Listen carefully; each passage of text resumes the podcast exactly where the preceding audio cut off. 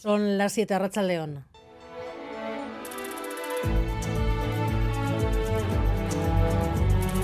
Gambara con Arancha García.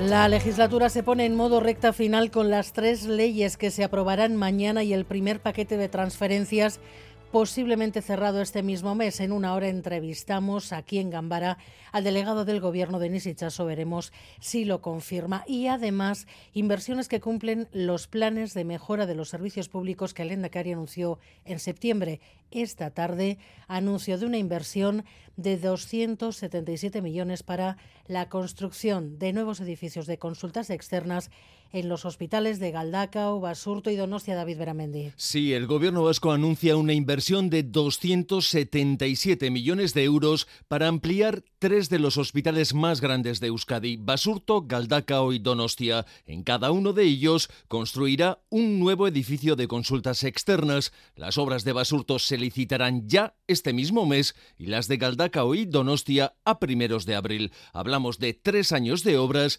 con lo que los tres nuevos edificios se acabarán en 2027. Inversiones anunciadas hoy por el Lendakari Íñigo y que son parte del plan extraordinario de Osakideza, plan de 1.200 millones de euros.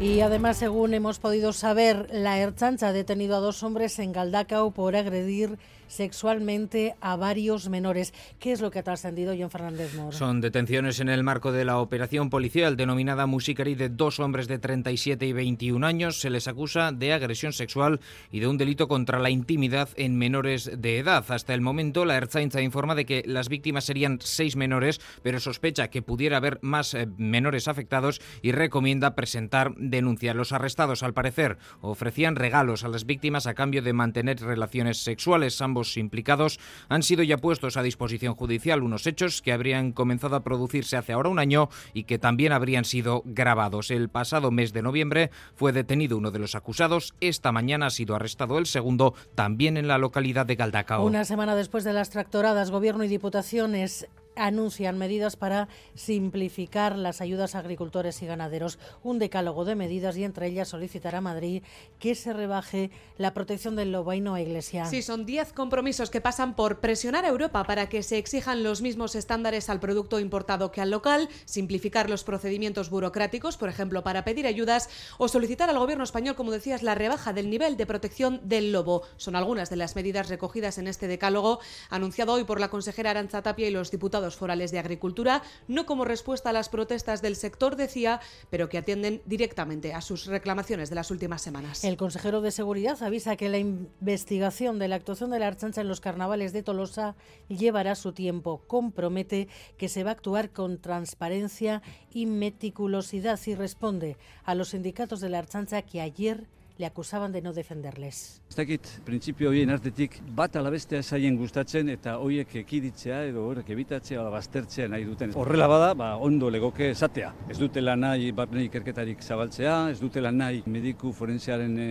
ekarpena eskatzea, ez dakit hortik doan salaketa edo ez dut ulertu ondo zer esan nahi duten.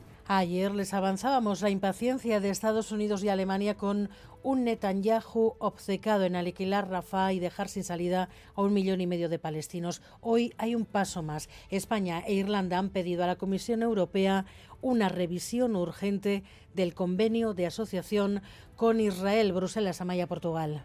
Pedro Sánchez y Leo Varadkar le recuerdan por carta a la presidenta von der Leyen que el acuerdo de asociación entre la Unión Europea e Israel hace del respeto de los derechos humanos un elemento esencial de la relación. Exigen pues a Bruselas que proponga medidas a los Estados miembros si efectivamente detecta incumplimientos. La Comisión por ahora se limita a acusar el recibo de la carta y a remarcar que le recuerda asiduamente a Israel que es responsable de cumplir con la ley internacional. Nabila Masrali, portavoz.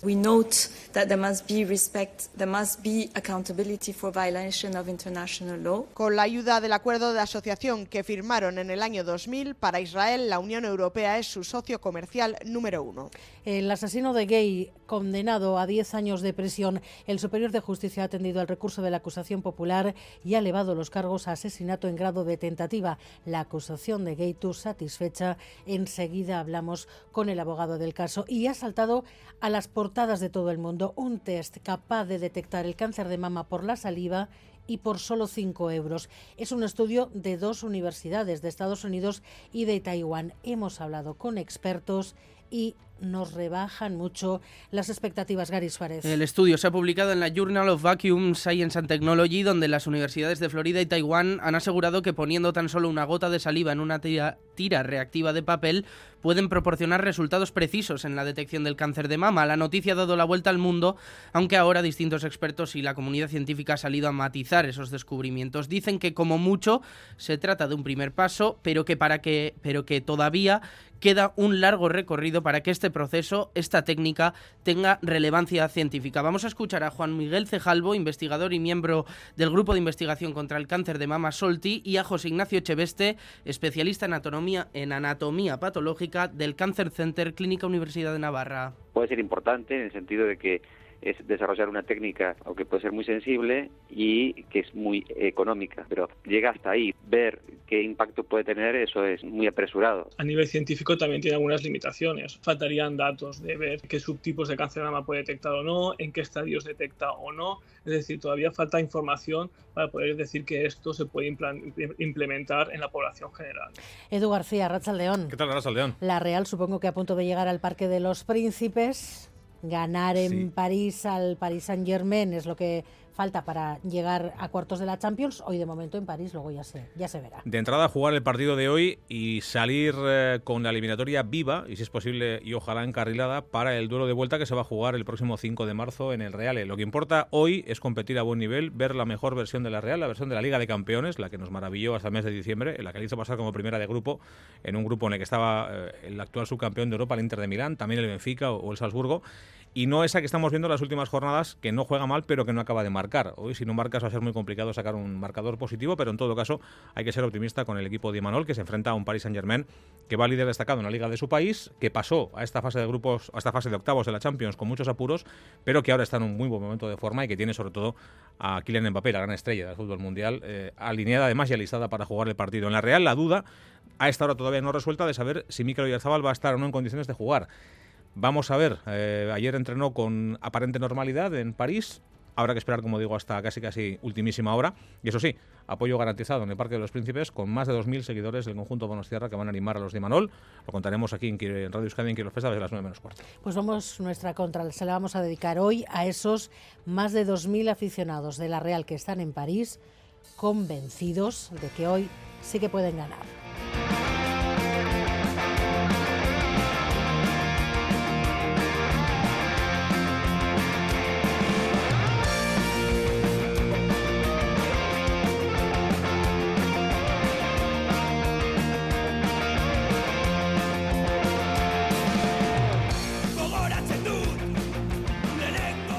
San Valentín en París no suena nada mal. Desde luego, me hace una ilusión tremenda. Y mejor aún cuando el amor es por la Real. Seguir a los colores de la Real allí donde vayan.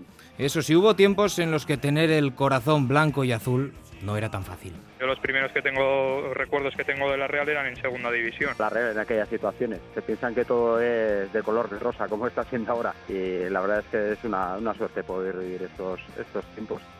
El amor no siempre es correspondido, sí debe ser fiel. Y para esos realzales fieles, lo de hoy es una pasada. Ver a la Real contra el Paris Saint Germain encima aquí en el Parque de los Príncipes con Mbappé y todo, todo el equipazo, una, una pasada.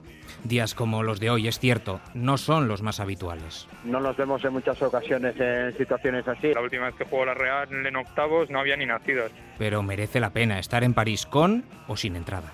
Es toda una experiencia. Encima que veníamos, veníamos sin entrada, ya vamos por si acaso. Nos dijeron que habían unas 12 y casualidad nos dieron tres para los tres socios que estábamos. Y como el amor es también confianza. Yo un 0-1 a favor de la Real. Pues yo me animo con un 0-2, porque yo creo que, tenemos calidad suficiente como para dar guerra. Quienes tienen el corazón Churi Urdin confían en el buen hacer de los Dimanol.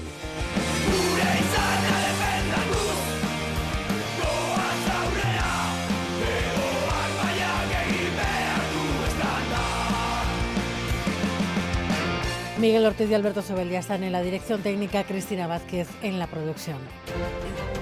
La legislatura enfila sus últimos pasos con las tres leyes que se aprobarán mañana, el primer paquete de transferencias posiblemente este mismo mes y varios planes para cumplir con el objetivo que se marcó Urcullo en septiembre, mejorar los servicios públicos. Entonces anunció un plan para Osakidecha mil millonario. Hoy ha dado el primer paso, 277 millones para la construcción de edificios de consultas externas en los hospitales de Galdacao, Basurto y Donostia David Beramendi. Sí, el gobierno vasco invertirá 277 millones de euros en la construcción de tres nuevos edificios de consultas externas en los hospitales de Basurto, Galdacao y Donostia. La obra de Basurto se licitará este mismo mes y las de Galdacao y Donostia a primeros de abril. Las obras durarán tres años hasta 2027. Íñigo Urcuyu, Lendakari. El pasado mes de septiembre comprometimos una serie de objetivos con la ciudadanía.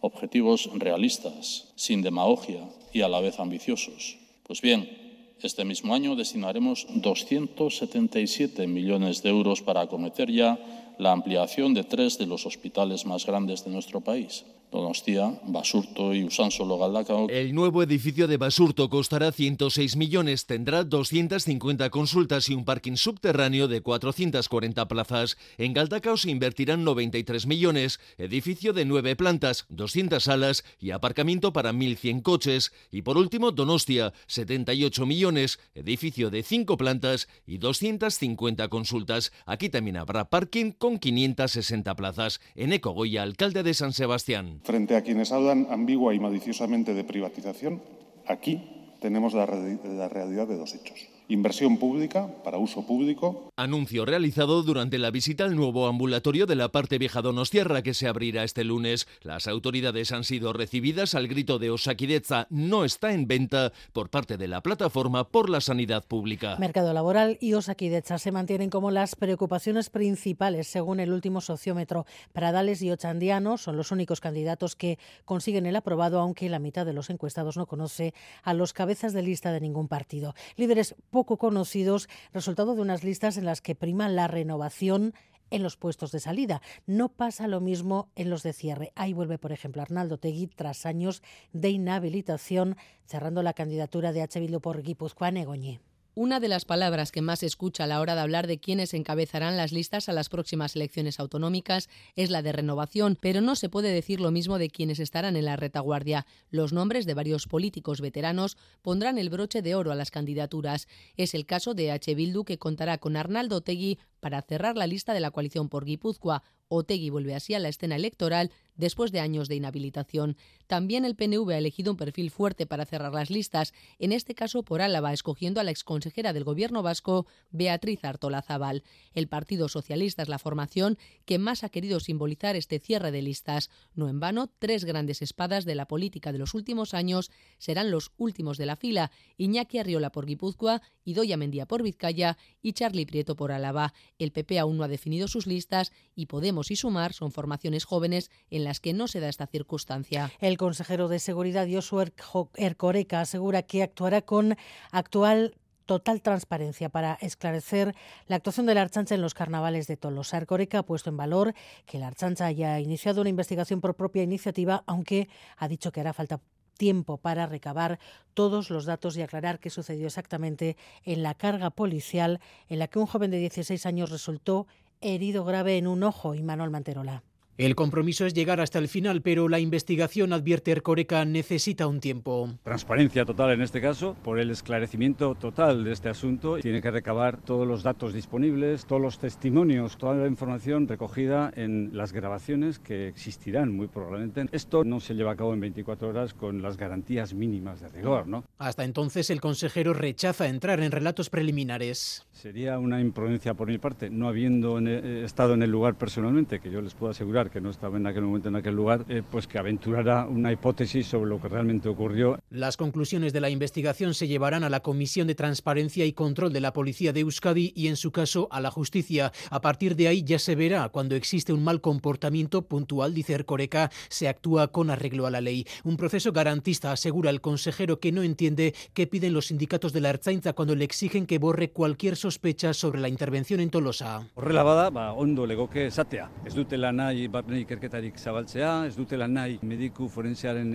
ekarpena eskatzea, ez dakit hortik doan salaketa edo ez dut ulertu ondo zer esan nahi duten. Como policía democrática, subraya Ercoreca, la Ertzaintza debe dar cuenta de todas sus actuaciones. Una semana después de las tractoradas, Gobierno y Diputaciones han anunciado medidas para simplificar y agilizar las ayudas a agricultores y ganaderos. Un decálogo de medidas, entre ellas, la más llamativa podría ser la de solicitar al Ministerio en Madrid se rebaje la protección del loba y no a Iglesia. Arancha Tapia mostraba el apoyo incondicional del Gobierno al sector agroganadero y anunciaba 10 compromisos que atienden a las reivindicaciones más repetidas en las tractoradas. Una es reducir la burocracia excesiva que denuncian y el Gobierno se compromete a simplificar los procedimientos como la solicitud de la PAC y mantendrá la opción de hacerlos de manera presencial.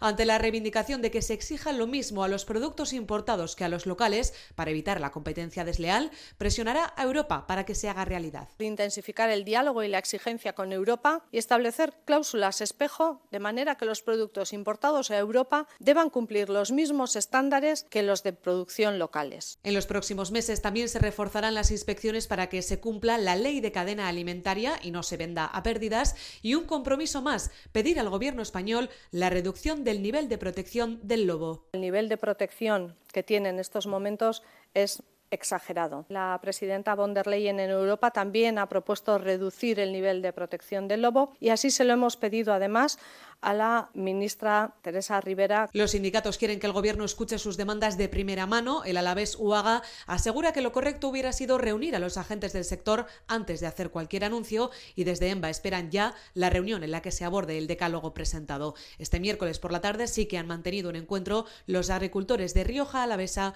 con gobierno y diputación. Y en Madrid el ministro de Agricultura se ha reunido esta tarde con todos los agentes que forman la cadena alimentaria, agricultores, pescadores, transportistas y supermercados. Aunque el ministro dice que la ley funciona, reconoce que hay que fortalecer su aplicación y les ha pedido que comuniquen cualquier irregularidad para poder abrir así una investigación. Entre tanto, en Navarra los agricultores siguen con sus protestas antes de volver a reunirse este viernes con el Gobierno. Los tractores han generado retenciones en la N121A, en la comarca de Pamplona o Estella y para mañana por la tarde han convocado una manifestación en la capital. El Gobierno afirma que trabaja ya en soluciones para agilizar, por ejemplo, la devolución del IVA en Arangoa. El consejero de Desarrollo Rural, José María Yerdi, avanza que en materia fiscal están analizando técnicamente cómo pueden agilizar las devoluciones del IVA, teniendo en cuenta que la supresión del IVA a los alimentos penaliza a los agricultores que siguen pagando el 21% por sus costes de producción. Se produce una situación en la que tienen que adelantar unos recursos muy importantes y no lo recuperan hasta año y medio prácticamente después. Bueno, lo que está analizando técnicamente el departamento es de qué manera se puede resolver esa disfunción. A partir de ahí, el Gobierno propone una reforma fiscal global para el sector primario que tenga en cuenta todas las actividades económicas, producto local, denominaciones de origen y en cuanto a las deficiencias de la PAC, el consejero Ayerdi quiere consensuar con las organizaciones agrarias una propuesta de reivindicaciones para trasladárselas al Ministerio de Agricultura en la conferencia sectorial del próximo lunes. El exministro de Consumo ha tenido que renunciar a su puesto en la consultora de José Blanco y Alfonso Alonso y lo ha hecho criticando la intransigencia de algunos sectores de la izquierda. Desde que ayer se conoció su fichaje, muchos han recordado a Alberto Garzón sus críticas a los políticos que saltaban de los gobiernos a la empresa privada Isarobaza. Sí, la renuncia de Garzón llega tras las críticas de algunos sectores de la izquierda. Toma la decisión para no perjudicar, dice, a los partidos a los que ha pertenecido, es decir, a Izquierda Unida, Podemos y Sumar. En su comunicado de renuncia, el exministro, aún así, ha llamado a la izquierda a reflexionar sobre cómo trata a la gente que dedica su tiempo a los proyectos colectivos. La izquierda la que yo creo, cito textualmente, dice, es menos prejuiciosa e inquisitorial. Desde Sumar niegan haber presionado al exministro Ernest Urtasun Mire, nosotros no teníamos eh, ninguna información sobre esta cuestión, no nos hemos, eh, no hemos interferido en ningún momento en esta cuestión y desde el Gobierno dicen respetar la decisión, pero no aclaran si el salto al mundo empresarial de Garzón iría en contra de la ley de puertas giratorias que el Ejecutivo tiene paralizada, ley que prohibirá a los cargos públicos acceder a actividades profesionales relacionadas a sus competencias durante dos años. Ministra de Seguridad Social en Masaiz. Probablemente la ley está para cumplirla, pero respeto absoluto a la decisión del señor Garzón. Pues aunque varios líderes de Podemos han participado hoy en la campaña gallega, no se han referido al asunto. Últimos días de campaña en Galicia, Isaro, y el candidato del Partido Popular parece apuntarse a la controvertida decisión de Feijóo de no acudir a debates durante las generales. Sí, en unas horas a las 10 arranca el debate electoral de RTV, un debate que será un cara a cara entre el socialista José Ramón Besteiro y la candidata del Venega Ana Pontón, porque el popular Alfonso Rueda, como decías, ha declinado participar, algo que han lamentado los otros dos candidatos. Escuchamos a Besteiro. Galicia non merece ter un presidente que estea ausente e que fuxa dos debates. Rueda no acudirá al debate, pero sigue buscando el choque con el Venega en estos últimos días de campaña. Hoy ha afeado al bloque nacionalista gallego haber concurrido en las anteriores elecciones europeas junto a Bildu relación que ha sido siempre estrecha y por eso en este proceso de blanqueamiento en la campaña electoral no les eh, conviene ni les interesa que salga, pero es la cruda realidad.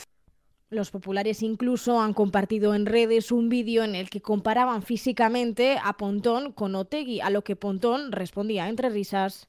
Perdona de que teño que rirme, porque o nivel de nerviosismo do Partido Popular creo que está superando todo o que nos podíamos imaginar. Canto máis nerviosismo do Partido Popular, isto que quere decir o cambio imparable. Y es que las encuestas dudan de que el Partido Popular pueda reeditar su mayoría absoluta en la Junta, lo que abre la puerta a una posible coalición entre el BNG y el PSOE. Ya hemos entrado en la recta final de la campaña. Habrá que ver si las últimas informaciones sobre las negociaciones del PP con Junts y Esquerra tienen efecto en las urnas.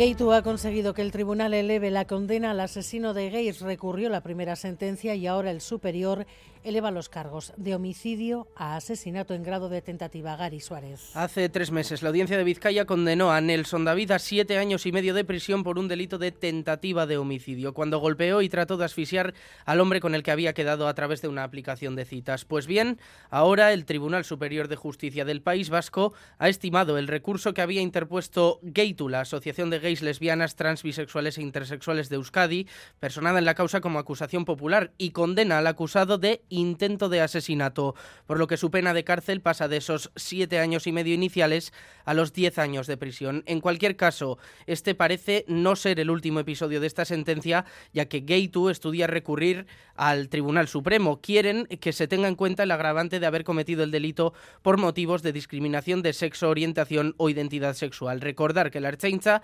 relaciona al condenado con hasta siete homicidios y con otro en grado de tentativa, todos ellos con el robo de tarjetas bancarias para la posterior extracción del dinero de las víctimas como móvil. Saúl Castro es abogado de Gaitu, representante de la acusación popular a Rachaldeón.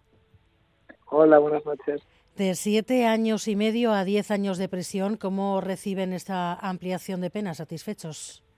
Pues sí, eh, estamos muy, muy contentas de que haya prosperado nuestro recurso y que se reconozca que la violencia que se cometió contra la víctima pues tiene la gravedad de, ser considerada una tentativa de asesinato y no solo una tentativa de homicidio por la forma en la que se produjo.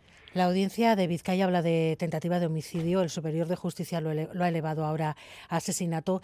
¿Queda de alguna manera aprobada la, la premeditación? ¿De alguna manera esta sentencia podría ayudar al resto de, causas que tiene pendientes?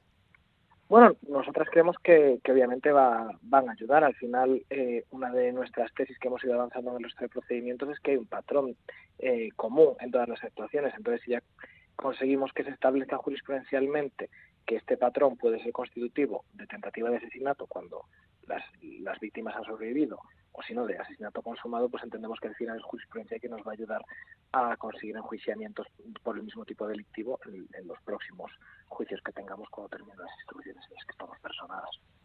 En todo caso, el Superior de Justicia del País Vasco no ha tenido en cuenta la totalidad de su recurso. ¿Piensan eh, seguir más allá? ¿Quieren, ¿Quieren recurrir? ¿Van a recurrir?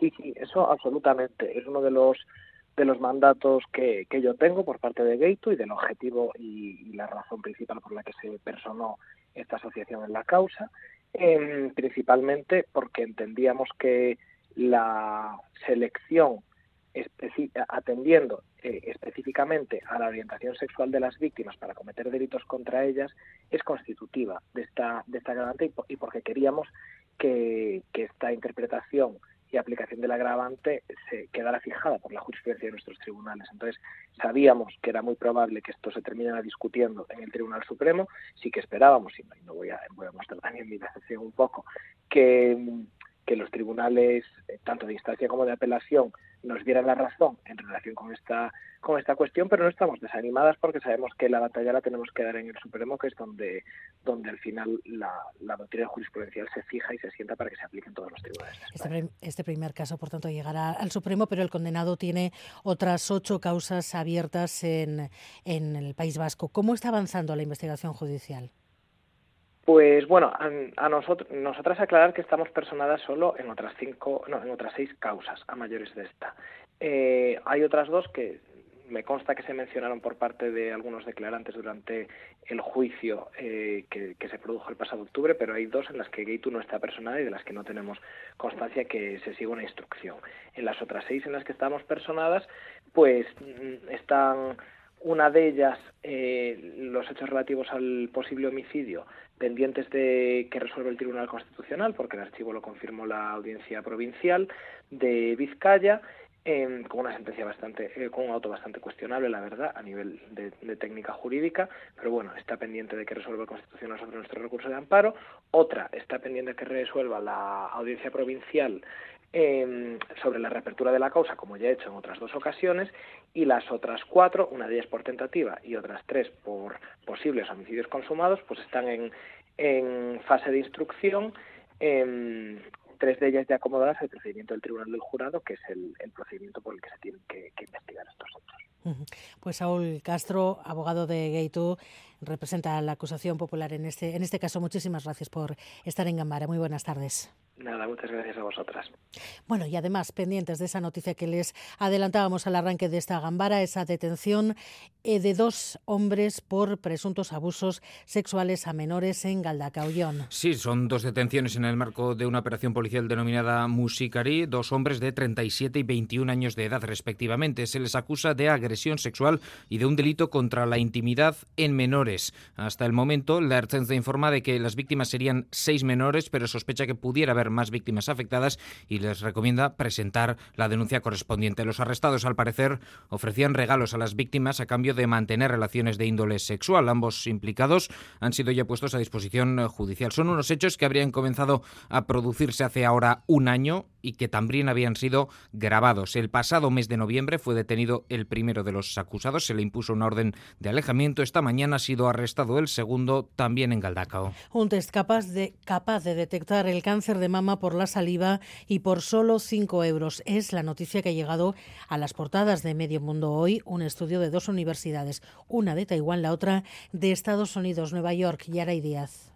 Arrachaldeón es un pequeño dispositivo portátil, un test como otros muchos, con tiras reactivas de glucosa y según el estudio, con una pequeña muestra de saliva, detecta biomarcadores de cáncer de mama. Los investigadores de Estados Unidos y Taiwán, que lo acaban de probar con los primeros pacientes, aseguran que en tan solo 5 segundos detecta si la persona tiene este tipo de cáncer. Además es un test barato, costaría 5 euros, algo que lo haría más accesible a todo el mundo. El estudio lo han publicado en la revista Journal of Vacuum Science and Technology y si se confirma su eficacia sería una alternativa más rápida, menos costosa y menos invasiva. Y es que ahora mismo las herramientas que se utilizan para la detección son mamografías, ecografías o resonancias magnéticas. Es decir, este nuevo test, si avanza y se comercializa, ahorraría tiempo y dinero en una enfermedad en la que la detección precoz es clave para salvar vidas. ¿Qué dicen los expertos? Pues de primeras que conocen poco, pero también de primeras, Gary,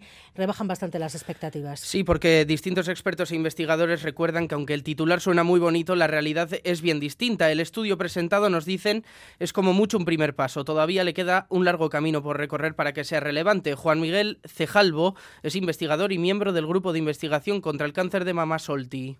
Esto es un artículo que lo que hace es poner eh, un paso más eh, hacia el camino del diagnóstico con metodología no invasiva, pero es un artículo muy limitado y no es suficiente todavía para decir que podemos detectar el cáncer de mama en saliva y no se puede decir que esto puede suponer un cambio sustancial en la detección del cáncer de mama. José Ignacio Cheveste, especialista en anatomía patológica del Cancer Center Clínica Universidad de Navarra. No, sin duda es, una prueba que está desarrollando una, una técnica, ¿no? Eh, pero todavía ver qué impacto puede tener, eso sería muy apresurado. El recelo principal lo despierta el número de personas en las que se ha probado este sistema, tan solo 21, un número minúsculo para la comunidad científica del que dicen no se puede extraer ninguna conclusión. Hoy por hoy no tiene una gran relevancia científica precisamente por eso, porque cuando podamos decir que esto se puede usar hay que demostrar una población mucho mayor. No tiene suficiente rigor científico como para poder decir que con este test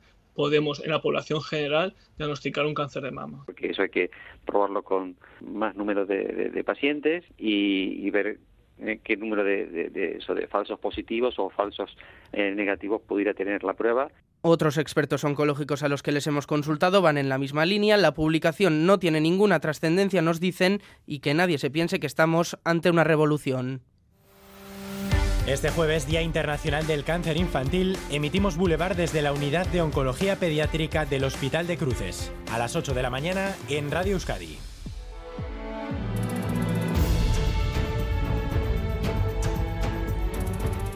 En el mundo, Amaya Esteban Arrachaldeón. Arrachaldeón. El expresidente francés Nicolas Sarkozy ha sido declarado culpable de financiar ilegalmente la campaña electoral de su fallida candidatura a la reelección en 2012. Sí, el Tribunal de Apelación lo ha condenado a seis meses de prisión firme, aunque podría cumplir la pena a través de medios alternativos, como el uso del brazalete electrónico. París, Iñaki Esnal, Arrachaldeón. A León Sarkozy acumula ya condenas de un año y medio de prisión firme, aunque al menos de momento no entrará en la cárcel. Monsieur Nicolas Sarkozy est pleinement combatif. Il a décidé su abogado ha informado de que acudirán al Supremo francés, por lo que la condena de hoy quedará en suspenso, al igual que sucedió con la condena del caso de las escuchas. Hoy la justicia ha ratificado que en la campaña presidencial del 2012 Sarkozy se benefició de unas cuentas infladas, de una contabilidad B con facturas falsas. En todo caso, el expresidente tiene todavía más cuentas pendientes con la justicia. El año que viene comenzará el juicio por haber financiado supuestamente la campaña del 2007 con dinero del dictador libio Muammar el Gaddafi. Y sobre Gaza, los jefes de gobierno de España e Irlanda exigen ahora a Bruselas, a la Comisión Europea, que revise si los 27 tienen razones para tomar medidas contra Israel. Pedro Sánchez y Leo Varadkar recuerdan por carta a la presidenta Ursula von der Leyen que los derechos humanos están en la base del acuerdo de asociación entre la Unión Europea Israel, Bruselas, Amaya, Portugal. En la carta le piden a von der Leyen una evaluación urgente sobre si Israel está cumpliendo sus obligaciones, teniendo en cuenta además que las operaciones militares en Rafah empeorarían la catástrofe humanitaria. Sánchez y Baradkar mencionan expresamente el acuerdo de asociación entre la Unión Europea e Israel, que dicen hace del respeto de los derechos humanos y los principios democráticos un elemento esencial de la relación. Exigen pues a la Comisión que proponga medidas a los Estados miembros si efectivamente detecta incumplimientos. José Manuel Álvarez, ministro español de Exteriores. Muy valiente. Una carta en defensa de la humanidad, de la humanidad que nos es común a todos, de la defensa y la vida de niños y niñas palestinos. La Comisión por ahora se limita a acusar el recibo. La Unión Europea e Israel tienen un acuerdo de asociación desde el año 2000. Con pactos de este tipo, Bruselas ofrece relaciones comerciales más ventajosas a cambio de reformas relacionadas con el Estado de Derecho. Precisamente para Israel, la Unión Europea es su socio comercial número uno. El artículo 179 del acuerdo dice que si una de las partes observa incumplimientos, puede tomar las medidas oportunas. Las negociaciones en el Cairo parecen no avanzar a juzgar por las declaraciones del primer ministro israelí. Benjamin Netanyahu ha asegurado esta tarde que no ha recibido ninguna nueva propuesta de Hamas para liberar a los rehenes en Gaza antes de definir las exigencias de la milicia islamista como ridículas. El mandatario ha condicionado después el avance en las negociaciones para una nueva tregua a un cambio de postura de Hamas en esa cuestión. Y de nuevo se apela a un tribunal penal internacional en el conflicto en la franja. Primero fue Sudáfrica para juzgar a Israel por crímenes de guerra. Ahora son los supervivientes y familiares de las víctimas de los ataques de Hamas de aquel 7 de octubre en los que murieron 1.200 personas y otras 240 fueron secuestradas, quienes viajan hacia la ciudad holandesa para estar a la Corte Penal Internacional de la Haya que dicte órdenes de detención contra los líderes de Hamas. Hoy la aviación israelí está bombardeando Líbano de forma generalizada en respuesta a una ráfaga de cohetes que impactaron en varias zonas del norte de Israel, incluida una base militar en Safed donde ha muerto una mujer, aparentemente soldado, y otras ocho personas han resultado heridas. En la respuesta israelí han muerto otras cuatro personas. Y sobre la guerra de Ucrania y sobre las declaraciones del expresidente estadounidense Donald Trump sobre la OTAN. Hoy respuesta del secretario general de la Alianza. Jens Stoltenberg dice que la Alianza ha sido capaz de prevenir ataques militares en estos 75 años por mantenerse firme en que si atacan a un aliado, atacan a todos y que cualquier sugerencia de que no se protegen entre ellos pone en peligro a todos. Stoltenberg no ha querido mencionar expresamente a Trump, pero su respuesta se refería a las declaraciones del candidato de la Casa Blanca del fin de semana pasado. Mañana se reúnen los ministros de defensa de los aliados en Bruselas. Stoltenberg adelanta que 18 de ellos llegarán al objetivo de gastar el 2% de su PIB en defensa este año. Y hoy ha habido elecciones en eh, Indonesia y un ex general se perfila como el próximo presidente del país. Paslon Prabowo Gibran menang sekali putaran.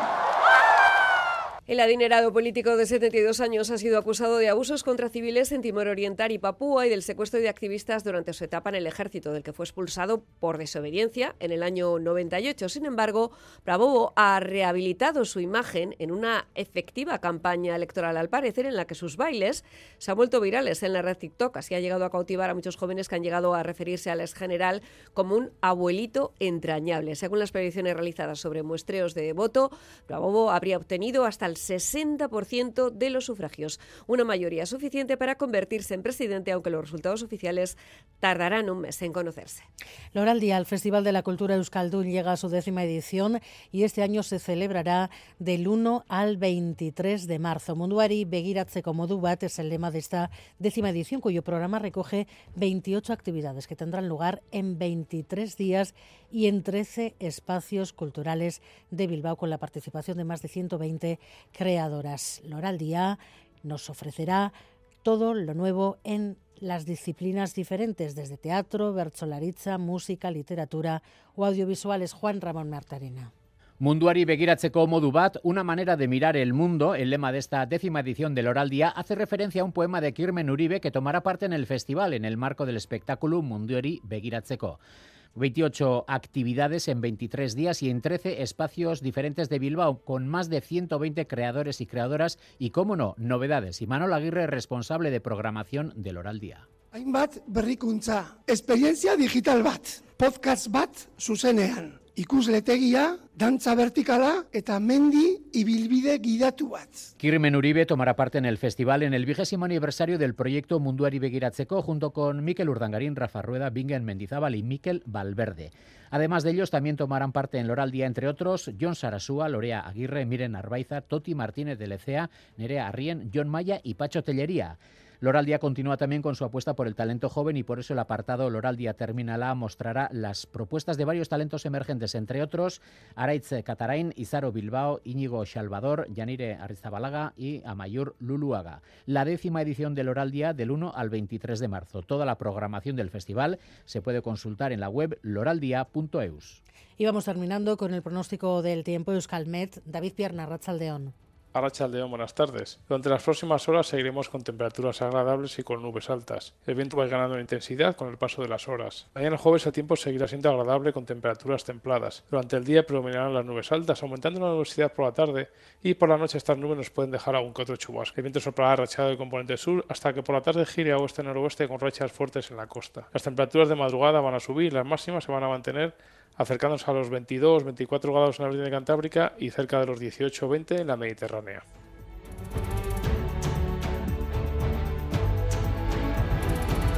Por ahora es todo. A las 8 volvemos. Hoy entrevistamos aquí en Gambara al delegado del gobierno, Denis Ichaso. Tenemos tertulia también con Marcelo Otamendi, Alberto Surio y Iñaki González. Pero ya es tiempo del deporte, Duarcia. ¿Qué tal? León. León, mirando evidentemente a París en este 14 de febrero con la vuelta de la Champions para la Real, la ida de los octavos de final contra el Paris Saint-Germain, un partido que va a arrancar a las 9 y del que estamos pendientes hoy en Radio Euskadi. Comenzamos. Laboral Cucha te ofrece los titulares deportivos. Con algo más de 2.000 espectadores de la Real en las gradas del Parque de los Príncipes, el equipo de Imanol va a buscar el más difícil todavía, imponerse o al menos mantener viva la eliminatoria ante un eh, rival diseñado para ganar la Champions, un Paris Saint-Germain que tiene resuelta la liga de su país, pero al que se le atraganta la máxima competición continental de clubes. Eh, Luis Enrique podrá contar con Kylian Mbappé, que va a ser titular. En la Real todavía tenemos abierta la duda en torno al concurso de Mikel Oyarzábal. Ayer entrenó con aparente normalidad. Vamos a ver si hoy el capitán es de la partida. Enseguida buscamos la última hora desde el escenario del duelo en este Paris Saint-Germain Real de octavos de final de la Champions, pero hablaremos de más cosas en cuanto a nuestro fútbol. Por ejemplo, escucharemos a Panicelli, al delantero argentino del Deportivo Alavés, que ha reaparecido hace poquito, lo hizo ante el Barça, después de lesionarse gravemente en una rodilla en el último partido de la pasada temporada, el que supuso el ascenso del glorioso a Primera División en campo del Levante. También a Íñigo Pérez, al nuevo y flamante míster del Rayo Vallecano, en su día ayudante de Antoni Iraola, ahora encargado de dirigir al conjunto de Vallecas hasta que acabe la actual temporada. Es también una semana importante para la pelota. El domingo se disputa la final de las Winter Series de cesta punta. Hoy se apartaba el material para ese partido, que va a ser el último como profesional de Iñaki Goicoechea. Y también tenemos el cierre de los cuartos de final del Parejas con un partido estelar que se va a jugar este próximo sábado en Pamplona y que va a decidir qué pareja se va a las semifinales de forma directa y quién se queda para jugar el playoff. Y ojo porque hay dudas en torno al concurso de José Javier Zabaleta, pareja de Pello Echeverría, para enfrentarse a Artola e Imaz. Zabaleta está tocado y todavía no sabe si va a poder o no jugar ese partido el próximo sábado. Hablaremos también de ciclismo, del inicio de la Vuelta al Algarve, del final del Tour de Oman y de la salida nula de la Vuelta a Andalucía, que no ha podido cumplimentar su primera etapa. No se ha llegado a disputar ni un solo kilómetro porque no había efectivos de la Guardia Civil suficientes para velar por la seguridad de la carrera. Estaban todos ocupados con la huelga de los agricultores. Esto y alguna cosa más hasta las 8 de la tarde en esta segunda edición de Quiero al Día, como siempre con vuestros mensajes en el 688-840. 840, ojo, si queréis una gorra de las Winter Series, sortearemos una entre quienes enviáis mensajes desde ahora y hasta esta medianoche, con lo que tiene que ver luego ya en Quiero al Festa con el partido de la Real. Una de las Winter Series. Mensajes desde ya que recibimos y esperamos en el 688-840-840. ¿Quieres que tu casa sea más eficiente? Claro. Y ahorrar en la factura de la luz. Y en la del gas. Una casa más eficiente se revaloriza. Y ahora que dan subvenciones. Invierte en eficiencia, mejora tu vivienda y hazla más eficiente, sostenible y que te ayude a ahorrar. Infórmate en tu oficina o en laboralcucha.com. Laboral Cucha, hay otra forma. Este miércoles desde las 9 menos cuarto y hasta las 12 de la noche vive la Champions en Radio Euskadi. Quirol Festa. Partido de ida de los octavos de final, en directo desde el Parque de los Príncipes, Paris Saint-Germain, Real Sociedad. Con la coordinación de Edu García, la narración de Chema Oliden y los comentarios técnicos de Luis Fernando Dadilla y Larraitz Lucas. Quirón Festa. Siente la emoción del deporte aquí en Radio Euskadi.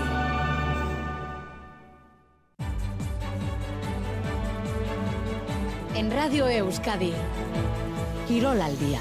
7 y 43 minutos, es eh, miércoles 14 de febrero, además de ser San Valentín, hoy lo que toca es mirar la Liga de Campeones con el partido de octavos de final que van a jugar en el Parque de los Príncipes, un escenario mítico donde los haya el Paris Saint-Germain y la Real Sociedad. Vuelve la Champions para el conjunto de Manuel Alguacil, después de una fase de clasificación, una fase de grupos brillante, en la que el equipo pasó como primero, en un grupo en el que estaba el Inter de Milán, actual subcampeón, el Benfica o también el Salzburgo. Ahora toca enfrentarse a un conjunto diseñado para pelear por el título en esta competición. Un equipo que a base de talonario ha confeccionado una plantilla de estrellas para brillar en un torneo que se le ha dado especialmente mal al equipo parisino, también desde el banquillo dirigido por Luis Enrique. Con algo más de 2.000 seguidores de la Real en el Parque de los Príncipes, de momento dentro sin incidentes, vamos a ver si esto se mantiene así, si vemos una buena fiesta de fútbol. Busquemos ya la comunicación con nuestro enviado especial en París. Chema Oliden, ¿qué tal? Arracha León. Arracha León, Edu, saludos a la audiencia de Radio Euskadi. Efectivamente, la confianza de que no haya incidentes dentro del campo porque nos informan que sí ha habido alguno fuera. Eh, concretamente, la jornada de ayer, según reportaba una agencia de prensa francesa, eh, la policía eh, local detuvo a 12 aficionados ultras del Paris Saint-Germain cuando, según reza el eh, teletipo, estuvieron a punto de agredir a seguidores de la Real Sociedad. Ese estar a punto, me imagino que quedó simplemente en un amago de eh, pero sin llegar eh, a mayores. Pero eh, el hecho en sí, la noticia, es que eh, 12 seguidores del conjunto francés fueron detenidos en la noche de ayer por provocar algún, eh, algunos problemas, algunos incidentes con eh, seguidores de la Real Sociedad. Y Tenían- confiemos en que la cosa no vaya más. Tenían llama para hacer un plan para agredir a los seguidores de la Real que no se llevó a cabo por esa detención casi preventiva por parte de la policía. En todo caso, eso sucedió anoche. Hoy no ha habido incidentes reseñables. Un día en el que ha vuelto a caer un poco de eh, agua en París, pero en todo caso, la gente de la Real lo ha pasado bien y esperemos que también lo haga dentro del escenario del partido. 8 menos cuarto de la tarde, Chema. La pregunta del millón todavía no resuelta porque aún no conocemos el once inicial de Imanol para el partido de esta noche. ¿Va a jugar o no Mikel Oyarzábal? Evidentemente es la gran pregunta que todavía sigue sin resolverse porque a pesar de que buscamos indicios por aquí y por allá, incluso intentando adivinar, interpretar algunos de los mensajes que a veces eh, de forma subliminal eh, envía el club a través de las redes sociales con las fotografías de determinados jugadores, insisto, queriendo de alguna manera anticipar algún mensaje, bueno, pues no podemos asegurar absolutamente nada. Sabemos que Oyarzabal está aquí en el estadio, pero a partir de ahí tenemos que esperar a que sea el propio club el que haga oficial el once inicial de, la Real Sociedad para el día de hoy antes de poder eh, adelantar nada. Eh, sospechamos, eh, yo al menos soy de los que apuesta porque el Ibartarra va a estar en el terreno de juego. Otra cosa es que lo haga en el once inicial. Esto parece un poquito más complicado porque el jugador ha llegado muy, muy justo, pero hemos visto cosas muy extrañas en la Real Sociedad en los últimos tiempos, comportamientos, estrategias eh, un tanto particulares mm, que pretenden lo que pretenden, me imagino que de alguna manera desinformar o despistar al rival, pero que también consiguen, lógicamente,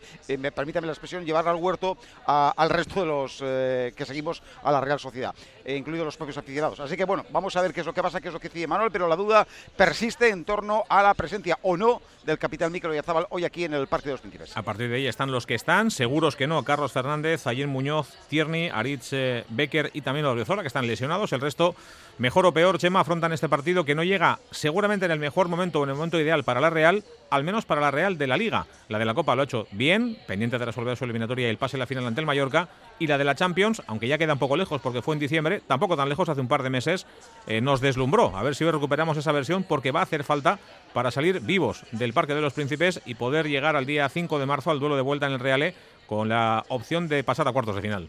Sí, eh, evidentemente, y Manuel ayer evocaba precisamente esa mejor versión de la Real Sociedad en los momentos importantes, como por ejemplo los partidos como el Inter, el Benfica o algunos partidos también de, Liga frente a rivales de, gran nivel. Eh, es verdad, como tú dices, que han sucedido cosas que, eh, bueno, pues han hecho que esta Real Sociedad no sea exactamente la misma que deslumbró a propios extraños hace no tanto tiempo. Pero esta Real Sociedad está dotada de un talento indudable, tiene una capacidad para responder que antes quizás no tenía ante rivales de, un potencial eh, notable, importante, como es el caso hoy del Paris Saint-Germain, y lógicamente en esa confianza y en la solidez defensiva que viene mostrando a lo largo de toda la temporada, hay algunos déficits muy claros, evidentemente, como por ejemplo eh, la incapacidad manifiesta para, para hacer goles que viene exhibiendo el equipo en los últimos tiempos, pero hoy es un partido distinto, el escenario es grandioso, el rival también lo es, y eso, bueno, pues evidentemente insufla de alguna manera un extra de motivación a los jugadores y en que esto precisamente tenga o reporte buenos eh, réditos a la Real Sociedad en un día importante como el de hoy. Lo veremos en poquito más de una hora, en eh, un partido que va a dirigir el colegiado italiano Marco Guida y que va a comenzar a las 9, desde las 9 menos cuarto estaremos aquí en Radio Euskadi en Quiero Festa pendientes de este PSG Real Sociedad. Chema, abierta la comunicación con París para conocer, si es posible antes de las 8, el once inicial de Imanol y así salimos de la duda en torno a qué pasa con Mikel Oyarzabal, ¿vale? Perfecto. A la misma hora que este encuentro en París se va a jugar en Roma el duelo entre Lazio y Bayern de Múnich para cerrar esta primera ronda de partidos de octavos de final de la Liga de Campeones. La próxima semana entrarán en competición los equipos que en esta no lo han hecho, porque ya sabéis que los octavos de la Champions se dividen en bloques a lo largo de este mes de febrero y también del inicio del mes de marzo. 7 y 48, la Champions y la Liga de Campeones nos deslumbra en esta jornada de miércoles, pero hay más cosas que contar en cuanto a nuestro fútbol.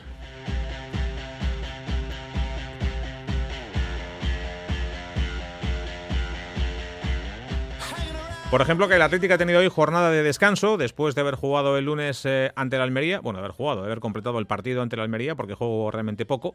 Y mañana será cuando vuelva al Tajo para empezar a preparar el duelo ante el Girona del próximo lunes en San Mamés. eh, pendientes de la condición física de algunos jugadores que no estuvieron eh, en tierras andaluzas, como Dani Vivian, como Gorka Guruceta o como Nico Williams. Vamos a ver cuántos y quiénes se recuperan, si es que alguno lo hace a tiempo, para jugar ese partido ante el eh, conjunto catalán. Osasuna ha vuelto a trabajar hoy con público en Tajonar y parece que Yago Barrasate podría recuperar la línea defensiva de cuatro hombres. Ha probado hasta ahora y ha venido jugando en las últimas jornadas con línea de cinco. No le ha ido demasiado bien, aunque en el derby, por ejemplo, sí consiguió sacar adelante la victoria ante, ante la Real.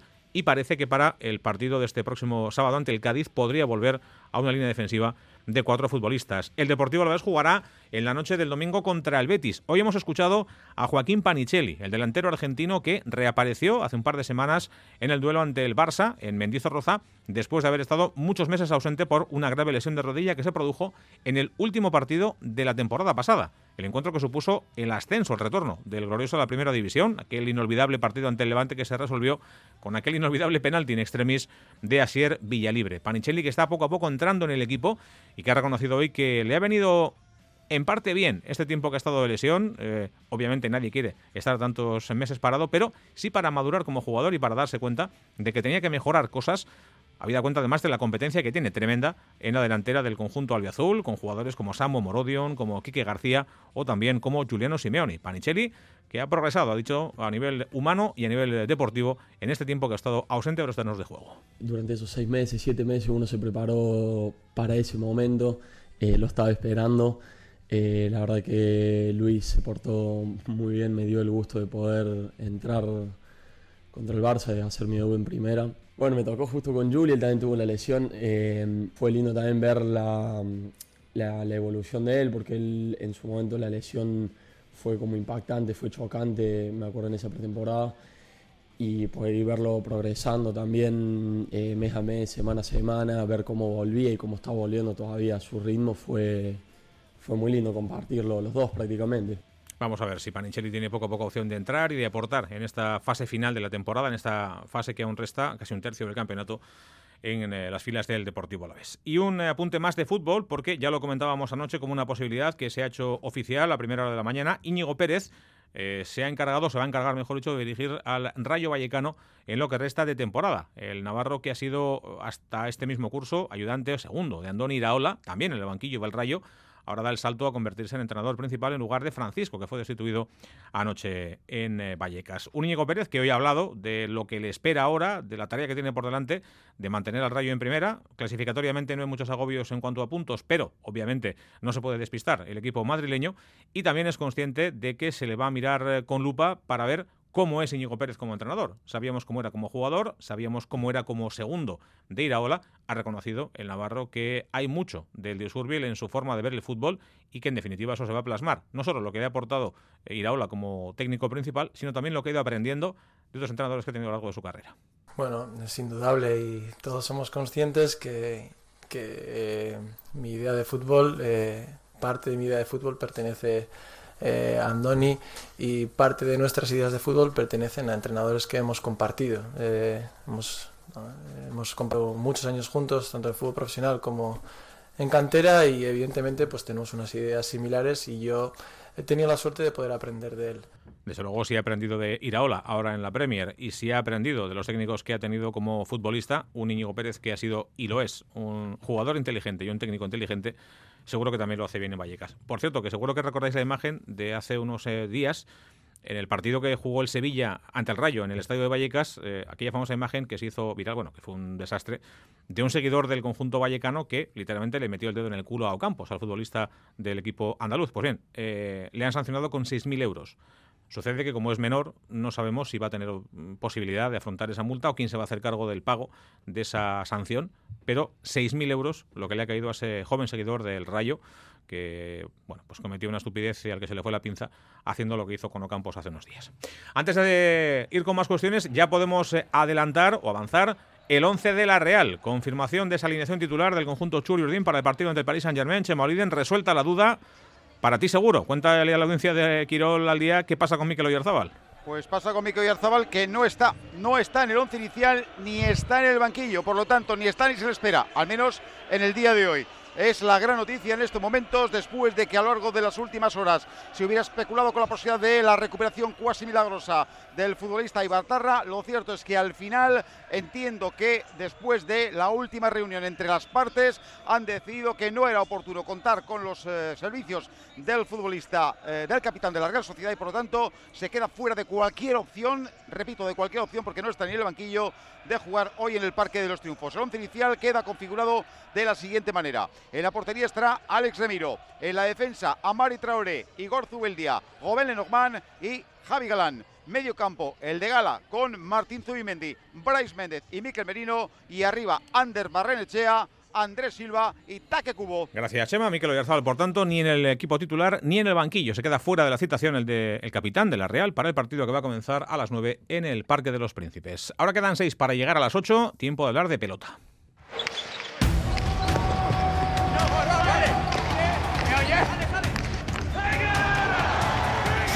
Winter Series 2024. Elegido el material hoy para esa gran final de las Winter Series de cesta que se va a celebrar este próximo domingo en el High en Guernica, que podrá seguir en directo aquí en Radio Euskadi, Goicochea Lequerica contra Erquiega e Lucea, en el que va a ser el último partido profesional del delantero Zumayarra, de Iñaki Goicoechea, que ha reconocido que ya tiene ganas de que llegue ese último encuentro, tiene ganas ya de afrontar su última final después del tiempo de espera que ha tenido que vivir también hasta la llegada del partido del domingo. Iñaki Goicoechea. Bueno, por fin y no por fin, pero sí, por fin. Al final, pues, eh, después de anuncio que se hizo en junio, pues eh, llega el último partido, un día imposible de igualarlo como espero que suceda. El resultado esperemos que pueda ser a favor también, pero si puedo disfrutar el partido, pues mucho mejor.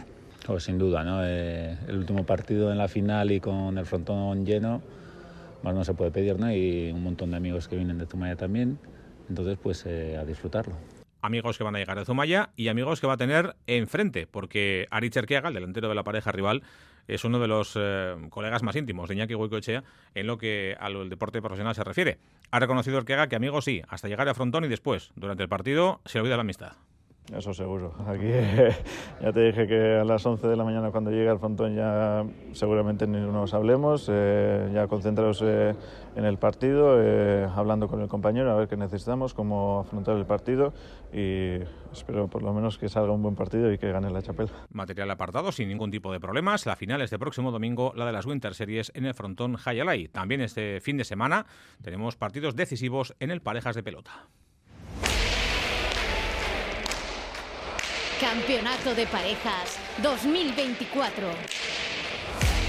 En uno de ellos se va a decidir qué dúo se mete directamente en semifinales y cuál se queda para jugar el playoff. Artola Imaz contra Peyo Echeverría y Zabaleta, partido programado para el sábado en el Frontón Labrit. Alex Peral, ¿qué tal la racha León? León, Incluimos a Zabaleta de momento, aunque todavía no es seguro que el zaguero Navarro vaya a estar en ese encuentro. Sí, el partido más atractivo de la jornada que nos tendrá en vilo hasta el último momento, como tú comentabas, por la lesión de Zabaleta. El zaguero de Charren se lesionaba hace tres semanas precisamente en este mismo frontón y desde entonces acarrea dolores en la zona de la pierna que no sabe si le dejarán jugar el sábado. Zabaleta, que se hará las pruebas pertinentes entre mañana y pasado, tiene ganas de jugar pero no quiere correr ningún riesgo. Su sustituto en el partido anterior fue Xavier Rostarbe. Veremos a quién pondrá la empresa en caso de que el zaguero no pueda ser de la partida en el Abrit. Sí, al final tengo una lesión, ¿no? Eh, aquí, el último partido aquí en el Abril, pues bueno, me lesioné, eh, me hice daño y bueno, todavía estamos eh, recuperando y, bueno, a ver si para el sábado podemos estar o no y, haremos una prueba un día. A ver la empresa por quién se decantaría y, bueno, pero, pero bueno, yo lo que tengo ganas es de, estar el sábado y, bueno, a ver si la prueba que haga uno de los próximos días pues, pues puede ser buena y, y puedo estar. Las dos parejas con ocho victorias. Esta mañana la elección del material ha cogido mayor importancia. Artola y Imaz vienen del último partido en el Labrit con la polémica, salieron muy cabreados y la pregunta era obligatoria. Escuchamos a Ander Imaz y Julen Zabaleta hablar de las pelotas del sábado. Bueno, al final terminado bastante cabreados los dos el sábado porque bueno, nos parecieron un poco las pelotas excesivas para este frontón y bueno, creo que tampoco nos cagamos de la elección pasada, pero bueno, luego al final no sé por qué, pues el día del partido pues andaba más de lo que nos parecía y bueno, hoy creo que las pelotas son buenas, creo que pocas veces nos quejamos Jack y yo y bueno, creo que son correctas. Sí, sí que he visto un material que hasta ahora no había visto en el Abrit, en los partidos que habíamos jugado y, un material un, poco diferente. Eh, no sé si puede ser debido a las quejas de la semana pasada o no. Recordemos que quien gane estará en la liguilla de semifinales, la otra pareja tendrá que disputar el playoff. Gracias, Alex. Y del frontón a las canchas de badminton, hola Charla Bengoa, ¿qué tal Racha León? Porque ha comenzado hoy el Campeonato de Europa por equipos eh, eh, de la modalidad con la presencia y el brillo en la primera jornada de Clara Zurmendi. Sí, un campeonato que tiene un formato similar al de la Copa Davis, que Clara Zurmendi ha inaugurado ganando su primer partido contra la alemana Miranda Wilson, sin embargo después ha perdido el partido de dobles que ha jugado junto a Beatriz Corrales. El recuento completo ha quedado 3 a 2 en favor del equipo español. Donostia asegura que tienen confianza para llegar hasta la final y, ¿por qué no, también ganar? venimos a por la medalla y podemos conseguirla y queremos cambiarle el color porque ya tenemos dos bronces de este torneo, pues queremos ya cambiar el color. Y a priori nosotras vamos como las favoritas de nuestro grupo el rival más duro a batir está en el otro grupo que es Dinamarca, por tanto de cruzarse lo harían en semifinales o en la final el domingo. Antes habrá que seguir, habrá que ganar la fase de grupos. Gracias, Olat. Además, en ciclismo se ha suspendido la primera etapa de la Vuelta a Andalucía, no ha podido disputarse por la falta de efectivos de la Guardia Civil para controlar la carrera por la huelga de los agricultores. Está por ver aún si se disputa la segunda, la de mañana, entre Vélez Málaga y Alcaudete. Ha comenzado la Vuelta al Algarve en Portugal, ha ganado la primera jornada Gerben Thyssen del conjunto Intermarché y ha acabado el Tour de Oman con victoria en la última etapa y en la general final para Adam Yates, el corredor británico, primer triunfo de la temporada, el par ciclista del equipo UAE. Y todo ello en el vigésimo aniversario que se cumple hoy del fallecimiento de uno de los más grandes de la historia, del pirata de Marco Pantani. Nada más, a las 8 continúa Gambara en Radio Euskadi, a las 9 menos cuarto Quirol Festa con la Champions, PSG, Real Sociedad. Hasta luego.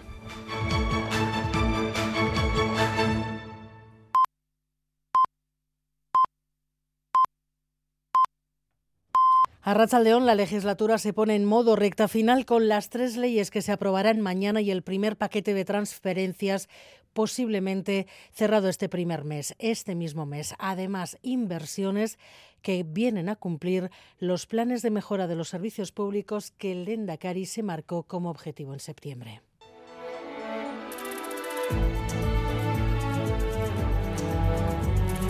Gambara con Arancha García.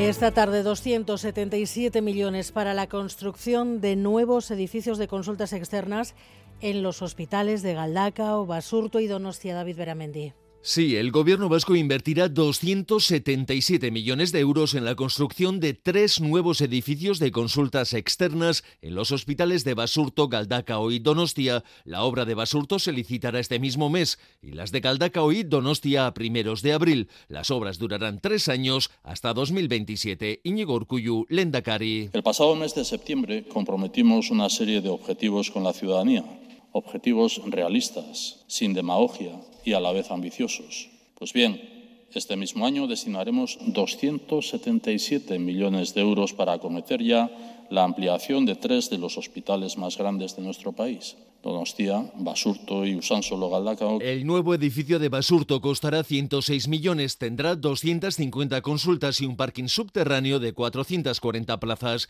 En Galdacao se invertirán 93 millones, edificio de nueve plantas, 200 salas y aparcamiento para 1.100 coches. Y por último, Donostia, 78 millones, edificio de cinco plantas y 250 consultas. Aquí también habrá parking con 560 plazas. En Ecogoya, alcalde de San Sebastián. Frente a quienes hablan ambigua y maliciosamente de privatización, aquí tenemos la, realidad de dos hechos. Inversión pública para uso público. Anuncio realizado durante la visita al nuevo ambulatorio de la parte vieja Donostierra que se abrirá este lunes. Las autoridades han sido recibidas al grito de Osakideza no está en venta por parte de la plataforma por la sanidad pública. Marcelo Tamendi, Arratsaldeón. Arratsaldeón. Iñaki González, Arratsaldeón, ¿qué tal? Arratsaldeón, bien. Alberto Surio, Arratsaldeón. Bueno, pues las leyes que había que aprobar aprobadas, el primer paquete de transferencias a punto de cerrarse parece, enseguida se lo preguntamos al delegado del gobierno, eh, Denis Ichaso, y además estos paquetes de inversiones mm, de los que de alguna manera se había puesto como objetivo el Lendakari en el Pleno de Política General en septiembre. Iñaki, ¿podríamos decir algo así como que misión cumplida, que el fin de la legislatura no puede demorarse ya mucho más? Bueno, yo creo que eh, cumplidos los objetivos anunciados, ¿no? Yo creo que el, el Endacari había advertido que ya en, diciembre pasado, que, él en principio mm, el, calendario lo marcaba el cumplimiento de una serie de iniciativas, tanto legislativas como de negociación con el gobierno del Estado que se establecieron al término de la investidura de Pedro Sánchez como también eh, aquellas que él eh, destacó que entendía que eran objeto de compromiso por parte de, su gestión y de su gobierno en materia de, inversiones y de cumplimiento de una serie de programas. En ese sentido, eh, los objetivos están definidos y están cumplidos. Otra cosa es que esto, el, el, margen de cumplimiento de este, de este tipo de iniciativas, pues efectivamente requería de, un periodo de tiempo, de una serie de semanas, que estaba suficientemente avanzado, pero que no, no estaba eh, como para pensar en que a vuelta de Navidad, como había quien sugería, se estuviese pensando en una, en una convocatoria electoral él siempre ha manejado la referencia de que la legislatura estaba abierta, que no había prisa y que el calendario lo marcaría el, grado de cumplimiento de lo que él había comprometido en, sus sucesivas eh, presencias en el propio Parlamento Vasco.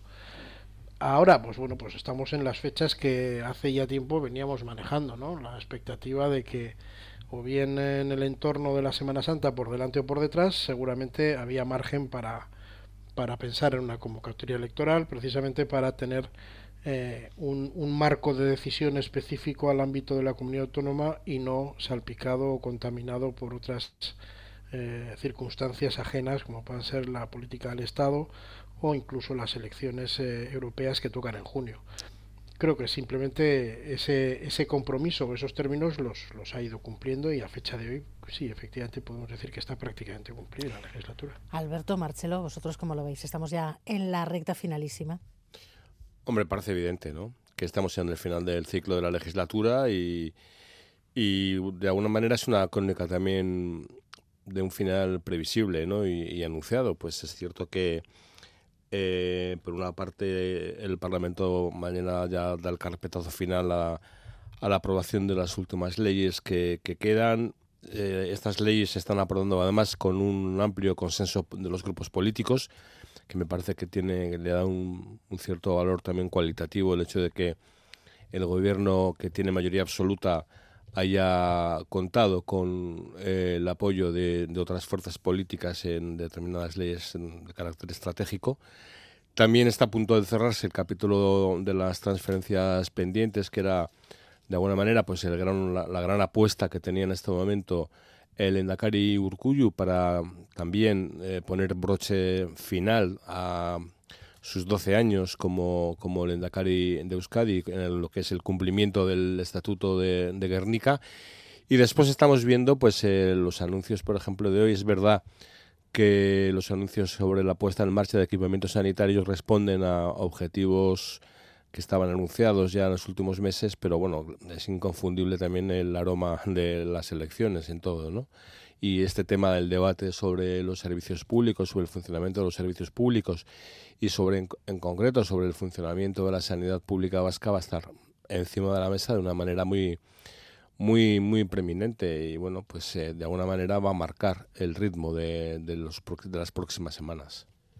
Eh, yo creo que es insoslayable que estamos en, época electoral, lo cual no quiero quitar seriedad a las propuestas que se hacen y, que las propuestas que se hacen no sean necesarias para mejorar la calidad de vida de la población. Pero yo creo que estamos, vamos a asistir, yo creo, las próximas semanas también a muchas puestas en escenas de este tipo. Hoy también hemos conocido un anuncio por parte de la Diputación de Vizcaya con presencia del candidato del PNV Pradales eh, anunciando la construcción también de una especie industrial de algo parecido en de Artibay, no sería quien proponga que la administración se paralice durante cuatro meses antes de las elecciones y no ponga en marcha planes, pero también podía eh, pensarse que igual sería más conveniente que sin comprometer este tipo de proyectos con un gobierno que está saliente y con un Endacari que no va a repetir, dejarlos a un nuevo gobierno. Podría ser también, ¿no? Podría ser una metodología distinta de trabajo. bueno, yo a última hora aquí no voy a empezar a comprometer no sé cuántos cientos de miles de, de millones sin saber cuál va a ser la política que haya el siguiente gobierno. Me refiero incluso a un gobierno que sea también una continuidad de este gobierno PNV más Partido Socialista. Por lo tanto, sin quitar importancia a las eh, inversiones que se anuncian y, a la mejora de los servicios, se supone que serán consecuencia de esas inversiones que se realizan, yo creo que es innegable que estamos asistiendo y vamos a asistir a, anuncios de este, de este tipo. Va a pasar lo mismo con las transferencias también. El gobierno vasco tiene la necesidad, después de la sequía de transferencias que hay, de llegar a la campaña electoral anunciando que ha llegado y ha cerrado unos acuerdos o que se van a materializar los acuerdos que cerró o los compromisos que forzó o que consiguió, que obligó a la otra parte a realizar y el gobierno, el representante del gobierno español en Guipúzcoa y Ayala, pues dirá también lo mismo, que es un gobierno que entiende la importancia de las transferencias y que es un gobierno que está dispuesto a la descentralización y no como otros gobiernos del Partido Popular. Y eso seguro, seguro, estamos en campaña. Vamos. Denis Itchaso, delegado del Gobierno, Arracha León. Arracha León. Bueno, el compromiso era que las tres primeras transferencias estén en manos del Gobierno vasco en tres meses. El Gobierno vasco dijo que la negociación iba, iba muy avanzada. Usted dijo también hace unas semanas que febrero iba a ser un mes clave. ¿Se van a cerrar antes de que acabe este mes? Bueno, eh, sigo insistiendo en que febrero va a ser un mes clave, pero si me permite, eh, fíjese, y también un poco atendiendo a alguna de las eh, cuestiones que planteaban sus compañeros de mesa, yo creo que es más interesante hacer la pedagogía de qué es lo que se va a transferir y qué materias van a quedar en manos del autogobierno vasco, en este caso las cercanías ferroviarias, la homologación de títulos académicos, universitarios o la fase de autonomía de los, de los solicitantes de asilo, porque creo que ahí es donde puede estar también el interés de la ciudadanía. Yo, que, la Comisión Mixta de Transferencias, que sería la cuarta o quinta a la que yo asisto, porque llevamos 15, 16, con, estas tres serían unas 15 materias transferidas en lo, que, en lo que es el mayor empujón a la profundización del autogobierno, pero eh, el que se produzca una semana más tarde, una semana antes, sea la última de febrero o la primera de marzo, al final no sé cuán importante es comparado con el hecho, por ejemplo, de que el gobierno vasco, el Departamento de Transportes del gobierno vasco tenga, además de las líneas de Euskotren en los, eh, en, los territorios de Vizcaya y Guipúzcoa, bueno, pues líneas de Renfe cercanías eh, de, las que poder mm, gestionar, poder gobernar, establecer las políticas tarifarias y poder combinar con las de Euskotren y con los autobuses y con otros eh, mm, modos de transporte para poder llevar a cabo, bueno, pues políticas más integrales, ¿no? En lo que es el transporte y la movilidad, la movilidad pública. Y lo mismo en las otras dos. O sea, al final, yo creo que ese es, es lo interesante y eso se va a producir. Llevo, yo llevo insistiendo, a pesar de que en ocasiones se producen roces o se producen reclamaciones o, se mete prisa, yo siempre también digo que, hombre, estas transferencias, su éxito también radica en que se haga con seguridad jurídica, que hace poco el Constitucional tuvo que dirimir afortunadamente a favor del gobierno central y del gobierno vasco eh, el cómo se había hecho la transferencia del ingreso mínimo vital, que fue recurrida por Vox. ¿no? Siempre hay francotiradores que están dispuestos a tirar contra todo lo que se mueva en materia de autogobierno y de Estado de las autonomías y por tanto es muy importante hacer las cosas bien en términos jurídicos, en términos técnicos y en términos financieros. Bueno, pues no solamente para dar satisfacción a ambas partes, eh, porque este no es un, juego de quién gana y quién pierde, aquí ganamos todos cuando se produce una transferencia de estas características, de materias y de competencias, sino que se haga, como digo, eh, con solvencia jurídica. Vamos a detenernos un momento sobre esa transferencia de los trenes de cercanías. La consejera Garamendi apuntó ayer la posibilidad de que se ampliaran las cercanías a Álava, de ofrecer un servicio de cercanías en el tramo Alsasua Miranda. Es una reivindicación de los alcaldes de la zona. ¿Se va a incluir en la, en la transferencia? Bueno, eh, me va a permitir que yo no entre en los detalles. Sí es verdad que la potestad el gobierno la tendrá, la tendrá dentro de lo que es el término eh, y de alguna manera circunscrito a los límites territoriales de la comunidad autónoma vasca, es donde podrá eh, prestar esos servicios en su caso, ¿no? Pero esos detalles y sobre todo lo que con esa competencia quiera el gobierno vasco a futuro, el gobierno, eh, como os he dicho antes, el gobierno que venga, el gobierno que venga, ¿eh? no el actual, que, ya no tendrá tiempo evidentemente de poder llevar a cabo políticas de transporte ni habilitar líneas, sino el gobierno que venga con ese título competencial podrá decidir mm, en las vías que va a poder gestionar gestionar en materia de, en materia de transporte ferroviario de cercanías, bueno, pues qué frecuencias, qué líneas, qué estaciones, en fin, todo eso. Vale, después de estas tres competencias eh, tendrían que venir el resto hasta completar el estatuto, incluido el régimen económico de la seguridad social. El compromiso está firmado, pero ¿se cumplirá? ¿Usted cree que se podrá completar el estatuto de esta legislatura? Completar el estatuto, eh, claro, eh, también le voy a reconocer que, no es pacífica la lectura sobre cuáles son las materias que quedan y las que no, o cuáles al menos son verdaderamente relevantes. Por ejemplo, eh, hoy el Ministerio de Política Territorial ha, anunciado que las dos primeras eh, reuniones eh, bipartitas, digamos bilaterales, las va a celebrar con Canarias y con Euskadi, y con Canarias concretamente van a hablar del litoral, que fue la gestión del litoral ha sido transferida recientemente en enero de 2023 a la a la comunidad canaria. ¿no? Bueno, eso en estos momentos en Euskadi no es posible porque el Estatuto de Autonomía de Guernica no lo, no lo, no lo concibe. Pues seguramente habría que ir a, una reforma del Estatuto para mm, establecer unos techos competenciales distintos. Hay que, hay que recordar que el, que, el, Estatuto de Guernica es de primera generación, es el primero que se aprobó de todos ellos y hay materias que ni siquiera estaban concebidas en aquella época y que sin embargo ahora, bueno, mm, legítimamente Euskadi puede pretender gestionar. ¿no? Y eso no va a ser por falta de voluntad política, sino más bien por, mm, Mm, por aquello de la seguridad jurídica, que habrá que hacerlo bien. ¿no? Respecto de lo que me plantea el régimen económico de la seguridad social, pues habrá que analizarlo. Yo mm, Hay un compromiso de estudiarlo a fondo, eh, de analizarlo a fondo. Es verdad que el deslinde de lo que queda en manos del Estado y lo que queda en manos de la, eh, de la comunidad autónoma en una materia tan sensible como son las pensiones es importante. Cuando hablamos de una caja única, que es la que garantiza la solidaridad entre territorios y la solidaridad entre generaciones de trabajadores, que es la que permite que sea más o menos envejecida una zona, un territorio,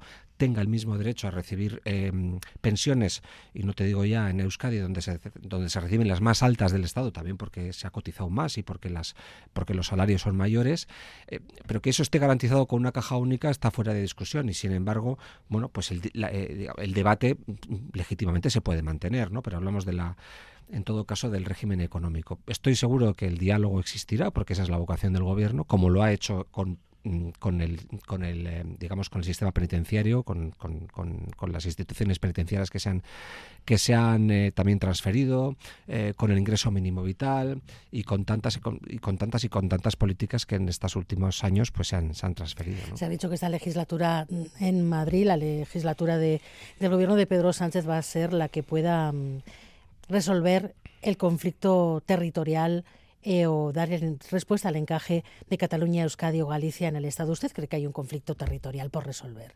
Bueno, que hay tensiones nacionalistas, eso no lo vamos a descubrir ahora, ¿no? Que hay un sector nacionalista que en ocasiones tiene más o menos peso o fuerza o digamos que va que tiene estrategias ambivalentes en ocasiones, pero que eso existe, es decir, un cuerpo social, es un cuerpo electoral existente con el que el gobierno central, bueno, pues eh, de alguna manera tiene que lidiar y tiene que gestionar esa realidad. O sea, no, no vale hacer la del avestruz.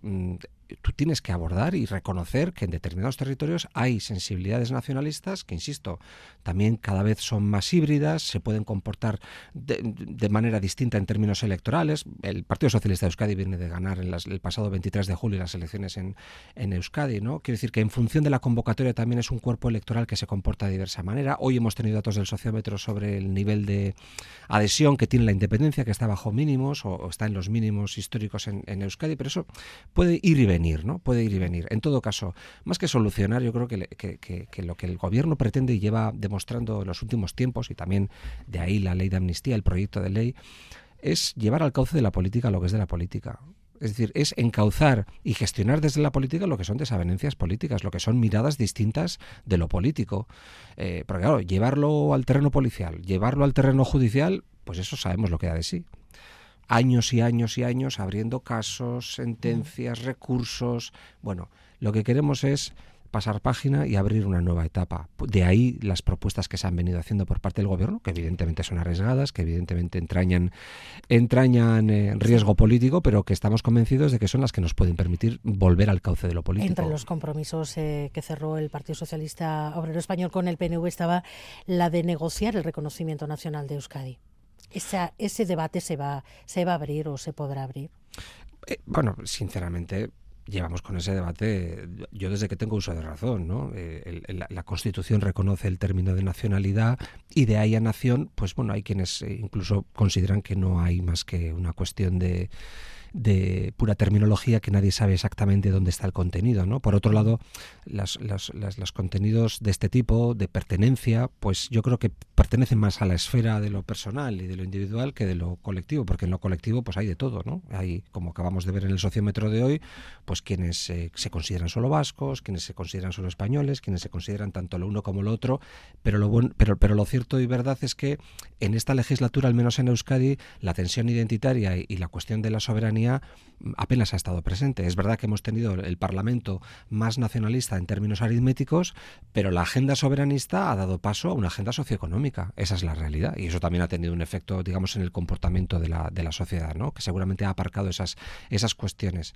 Entonces, temas de pertenencia, temas de si somos o no somos una nación, de dónde venimos y a dónde vamos, pues en algún momento entiendo yo que no vamos a estar eh, cerrados a, a discutir, pero me da a mí que va a ser mucho más fácil que nos pongamos de acuerdo en todo el terreno socioeconómico, que la gente también nos exige que nos pongamos de acuerdo para seguir avanzando en derechos, en derechos civiles, pero también en derechos sociales, eh, que cualquier otra consideración. Nosotros lo que decimos es que si se quiere abordar una reforma del estatuto, ahí estaremos eh, para profundizar en el autogobierno, también para mirar cómo funciona este país por dentro, ¿eh? en, en, aquello que ya nos es reconocido, en el autogobierno reconocido y en esas competencias que ya gestionamos, porque habría mucho que hablar sobre eso.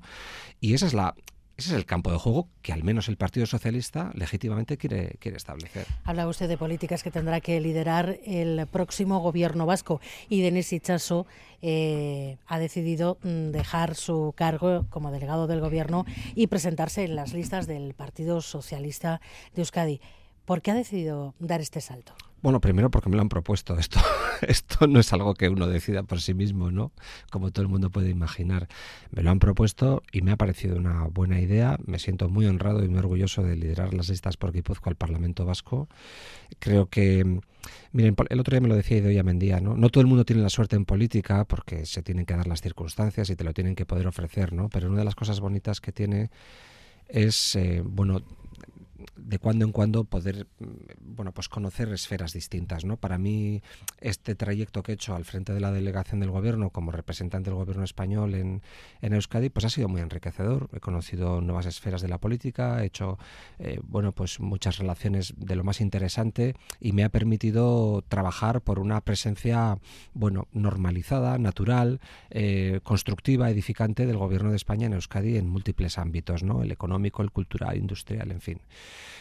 Em, y ahora se me da esta opción que no puedo rechazar. En política los cargos ni se rechazan ni se, ni se, ni se solicitan, ¿no? decía aquel.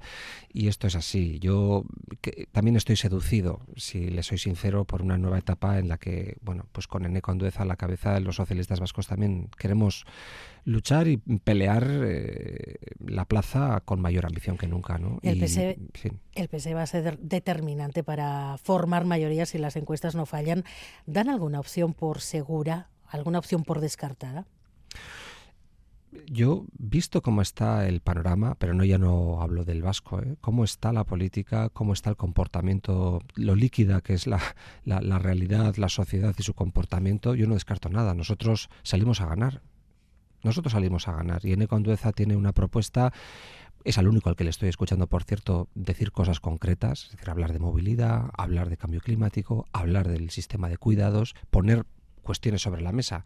Los demás pues nos están hablando del juego de las sillas, ¿no? Usted conmigo, yo con usted, yo con usted sumo, pero a usted le veto a mí no me parece que ese sea la, digamos, la dinámica política que a la gente en el siglo XXI y sobre todo a la gente joven le pueda interesar y acercar al mundo de la política. Yo creo que hay que hablar de políticas, sobre todo teniendo como tenemos tantas competencias para decidir, porque aquí capacidad de decisión tenemos y mucha en muchos ámbitos que a la gente le preocupa. La vivienda. Ahora mismo hay ayuntamientos que, eh, por mor de la nueva ley de vivienda aprobada en el Congreso los Diputados, están declarando zonas tensionadas que va a permitir topar el incremento de los alquileres. ¿no? Ese es un elemento fundamental, fundamental en la vida de muchos mucha gente, ¿no? Bueno, en torno a eso, en torno a los cuidados, en torno a su aquideza, el sistema educativo, la archanza, hay muchos campos en los que somos competentes y que hay cosas que mejorar. Hay cosas que mejorar. Y tenemos un ámbito y un, y un, digamos, unas posibilidades legales con la nueva, con la reforma laboral, con la nueva ley de vivienda. Hay diferentes leyes que se están aprobando a nivel estatal que nos están permitiendo llevar a cabo políticas realmente progresistas. Hay que aprovechar ese momento y un partido como el nuestro pues es esa con la bandera, la bandera con la que va las elecciones. Quieren liderar el próximo gobierno vasco, pero si no fuera así, si del voto del PSE dependiera la próxima coalición de gobierno, ¿el PSE quiere tener más peso político, más perfil institucional dentro de la coalición en las instituciones vascas? El PSE siempre quiere tener más peso político y fundamentalmente lo importante aquí es para qué es para qué. Y nosotros siempre establecemos que para dar estabilidad a este país, para escorar hacia la izquierda y hacia las políticas progresistas, bueno, pues la acción del, del, gobierno y para trabajar la convivencia, que todavía hay heridas que no, que no terminan de cicatrizar y es importante hacer memoria y es importante desde la moderación, pero también desde la esperanza, trabajar la convivencia en este país, que es importante después de los 50 años pasados que hemos tenido. ¿no? Eh, en esos campos nosotros eh, vamos a dar el do de pecho y nuestra trazabilidad es absoluta como partido en las instituciones en las que gobernamos, diputaciones, ayuntamientos, alcaldesas, alcaldes, concejales, bueno, y consejeros del gobierno vasco, que los ha habido, y tres, mm, creo que haciendo una gestión magnífica al frente del turismo, del trabajo y del empleo y del transporte y la vivienda. Y, esa es nuestra carta de, de presentación. Mm. Nosotros, claro que tenemos ambición de participar en la gobernabilidad y si así lo quieren los ciudadanos y las ciudadanas vascas, de liderarla con Ene Condueza. Cuando dice que usted no descarta nada, no descarta tampoco algún tipo de acuerdo de gobierno con Euskal Herria Bildu. Bueno, eso creo que lo hemos dicho en infinidad de ocasiones. Se puede preguntar todavía más y, quizás, no sé, con la esperanza de que alguno termine teniendo algún, algún desliz, ¿no? Nosotros ya hemos dicho que una cosa es Em, coincidir en votaciones, coincidir en, determinadas eh, leyes que se pueden llevar al Parlamento, también el Congreso de los Diputados, y otra cosa es compartir un gobierno. Que compartir un gobierno y habitar una coalición implica un nivel de intimidad y de complicidad política que nosotros no tenemos hoy. No tenemos hoy por razones éticas, porque todavía ese es un mundo. Mire, el candidato de Bildu hace semana y media, creo que en estos mismos micrófonos, hablaba de ETA como un ciclo político que afortunadamente se había superado, ¿no? Eso nos distancia eso nos distancia claramente, porque calificar una de las más tristes historias de este país, eh, desde luego negra como ninguna otra, eh, como un ciclo político, pues evidentemente nos distancia enormemente y nos hace desconfiar también sobre cuál es la verdadera, mm, digamos, apuesta por, por, por el futuro y por la convivencia, porque eso es muy hiriente es muy hiriente, es ignorar absolutamente todo el dolor que se ha producido aquí. Conflictos políticos los hay ahora, hoy, aquí en Euskadi, y no pocos. Y los dirimimos con la política, y los dirimimos con el diálogo, la conversación y el debate. Conflictos políticos son inherentes a las, a las sociedades complejas, contemporáneas, pero eso no, pero el terrorismo nunca pudo ser un ciclo político. Eso es otra cosa. Eso nos, eso nos, nos distancia y por tanto, mientras no haya una, en fin, una lectura no solamente ya de lo que fue el terrorismo, sino de qué papel jugó cada cual frente a ese terrorismo. ¿Qué papel se jugó? Eso y otras cosas, ¿eh? también sobre, sobre una determinada visión de, la, de, la, de, cómo la política puede transformar las cosas y, y, de cómo, y de cómo hay que acompañar a la ciudadanía en las transformaciones y no pasar por encima. Que las últimas, las últimas em, experiencias que hemos tenido en Guipúzcoa, donde Bildu ha tenido posibilidad de gobernar, y me remonto a 2015, eh, pues en fin, están ahí para también aprender, ¿no? Mm. ¿Cuándo tiene previsto dejar el cargo? Bueno, vamos a ver si el Endacari termina convocando las elecciones. ¿no? Eh, en el momento en el que se convoquen, entiendo que el partido tendrá que registrar en un plazo determinado las listas y en ese momento no podrá hacerlo, sino, al menos en las de Guipúzcoa, si no es con un certificado de que, de que ha renunciado al cargo. ¿no? Y, y eso es, también es el Consejo de Ministros quien tiene que cesar al delegado del Gobierno y nombrar a la nueva o al nuevo delegado y eso se hará en tiempo y forma, por supuesto. Denis Ichazo, muchas gracias por estar en Gambara. Es un placer. Vaya, Bueno, pues Denis Ichaso, delegado del Gobierno en eh, el País Vasco, hasta que esas elecciones se convoquen y hasta que tenga que renunciar al cargo. Eh, de momento, el, em, no es tan importante decir cuándo llegan las transferencias, nos decía, sino qué es lo que va a llegar y cómo se, ha, cómo se va a ser todo, todo el proceso. Denis Echazo que ha dejado bastante claro el campo de juego del Partido Socialista en la campaña y no sé si tanto para después de que los votos estén contados, Alberto. Bueno, yo, yo entiendo desde luego que, que el recorrido de la coalición PNV Partido Socialista no está agotado, ¿no?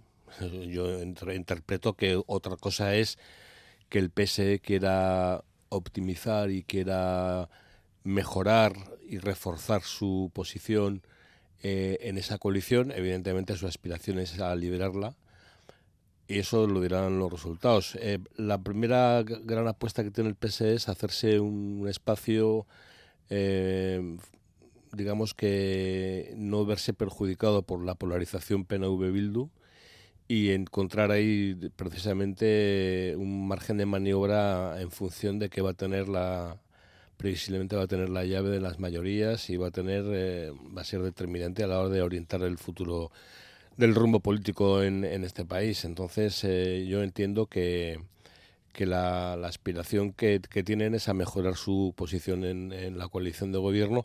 Creo que ni al PNV le interesa eh, desprenderse del Partido Socialista como aliado aquí, ni tampoco, evidentemente, a Pedro Sánchez le interesa también poner en juego al PNV como, como socio. ¿no? O sea, eh, sería sería un movimiento muy peligroso para la continuidad, o sea, sería funesto para la, la continuidad de la, legislatura, ¿no?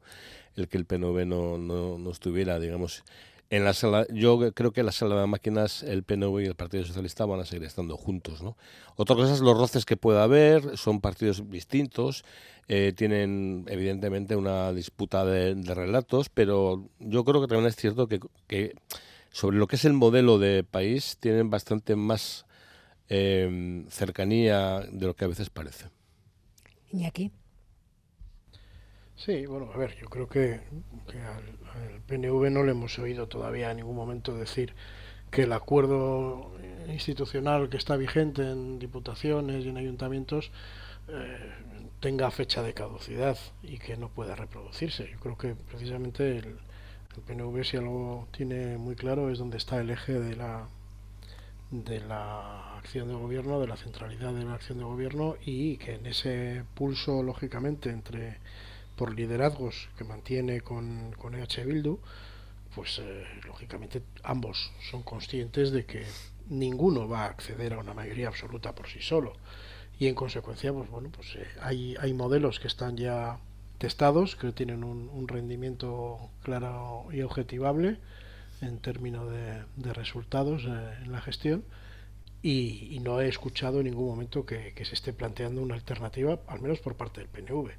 Y bueno, y escuchando ya al delegado guion candidato Denis Ichaso, eh, pues tampoco me da la sensación de que esté, estén planteándose eso. Lo que sí es cierto es que hay cosas que, que en esa relación, pues hombre, son, eh, son mejorables también. Eh, esa dentro de los relatos que hablaba Alberto pues hoy por ejemplo ahora mismo hemos escuchado al delegado hablar de que eh, bueno pues de que hay una serie de dificultades técnicas jurídicas de estabilidad jurídica que den seguridad eh, para tomar determinadas determinaciones. Bueno pero pero el, mecanismo al final existe. No hay que inventar nada nuevo.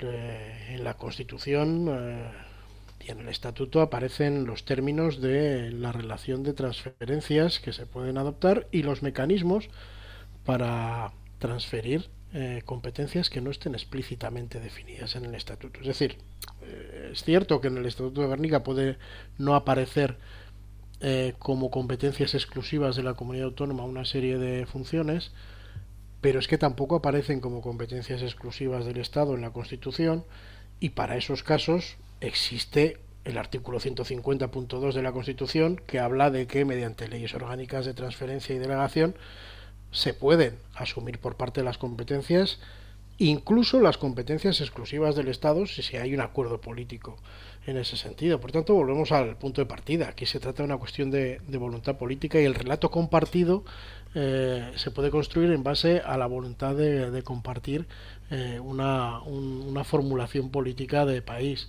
Eh, eso es lo que lo diferencia en estos momentos.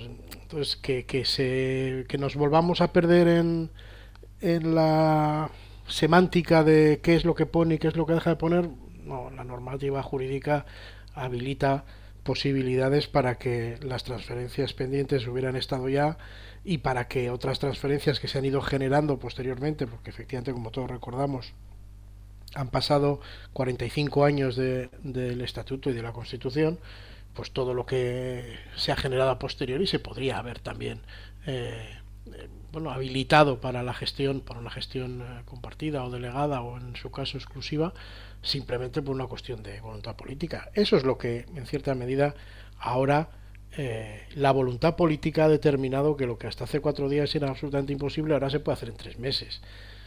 Pues bueno, pues bienvenido sea, pero ese compromiso existe y tendrá que cumplirse. Lo que parece claro, Marcelo, es que el PS no va a entrar en ningún tipo de debate identitario. No, no entra nunca. Desde el socialismo Ibarres y los liberales fueristas del 19 no entran nunca. Eh, una constatación, parece que tiene menos problemas eh, Sánchez para acordar con Bildu que Denis Ichaso. Y luego se le olvida que el que le mantiene en el cargo a Denis Ichaso es H. Bildu. Y el, y, el, y el BNG y Esquerra y toda esta gente. Debería ser un poco más cuidadoso cuando habla de H. Bildu. Porque es el que le mantiene el cargo, no le mantiene el cargo a Sánchez. ¿eh? No basta con que Sánchez le nombre. El, hace falta que Sánchez le nombre y luego los demás mantengan el gobierno de, de Sánchez. Eh, sobre la cuestión de las transferencias, una cuestión más técnica de Renfe, Cataluña lleva tiempo con la transferencia de Renfe y el nivel de actuación que tiene el gobierno catalán sobre Renfe en Cataluña, en lo que ellos llaman en catalán rodalíes, es muy pequeño. Nos lo explicó hace tiempo el diario que más vende en Cataluña. Es posible que aquí, como consecuencia de esta negociación, se llegue a otro estadio y haya un nivel más alto de gestión de la transferencia. Pero allí, cuando el gobierno catalán le pide a Renfe eh, quiero más frecuencia de trenes, le dice Renfe, no tengo trenes y no tengo personal, porque los trenes son de Renfe. El personal es de Renfe, ese personal no está transferido. Aquí cuando se transfirió el FEBE se pasó a Euskotren, Euskotren y todo el mundo pasó, y el 100% de Euskotren es del gobierno vasco, los trenes, las vías, todo, absolutamente todo. En Rodalís de Cataluña, eh, el margen de actuación que tiene la, la Generalitat es bajo, muy bajo. No descarto que aquí, de primeras, ya sea más alto que lo que es allí. Eso es posible también, que hay una nueva generación de la transferencia. Y luego, ya siento mucho tener que hacer este papel, ¿no? Pero eh, ha tenido unos cuantos años hablando del pasado de este país, eh, Denis Ichaso, que es el jefe. No vamos, no vamos, a hablar de Denis Ichaso, que no está y no puede, no puede contestar. No, no lo centremos todo en lo que ha dicho Marcelo. Sí, pero todos los demás compañeros han hablado de lo que ha dicho Denis Ichaso. No, no, no quiero decir lo que diga Denis Ichaso, sino vamos a hablar un poco de lo que ha dicho el Partido Socialista. Si eso, pues, eso, pues, de lo que ha dicho él. Sí. De lo que ha él se está hablando del pasado de este país y que, es, que eso hace que dificulta mucho la relación con Bildu. Lo que le digo es que tiene la oportunidad estos años para acercar esa relación, por ejemplo, ir en Charrondo y recordar lo que ha hecho Charrondo durante, durante estos 50 años. 4.000 casos en, el, en, la investigación de Paco Echeverría y de esos 4.000, de los 300 y pico de las tanchas son de responsabilidad política los policiales de lo que es el jefe. Entonces, cuando hablamos del pasado o hablamos del, del libro entero, o si no vamos a tener un problema de desacuerdo muy importante. Bueno, ayer les avanzamos la impaciencia de Estados Unidos y Alemania con un Netanyahu obcecado en aniquilar Rafah y dejar sin salida a un millón y medio de palestinos. Hoy asistimos a un paso más. Habrá que ver si tiene algún tipo de consecuencia o no, pero España e Irlanda han pedido a la Comisión Europea que revise urgentemente el convenio de asociación con Israel. Vamos a ver en qué términos. Bruselas, Amaya, Portugal.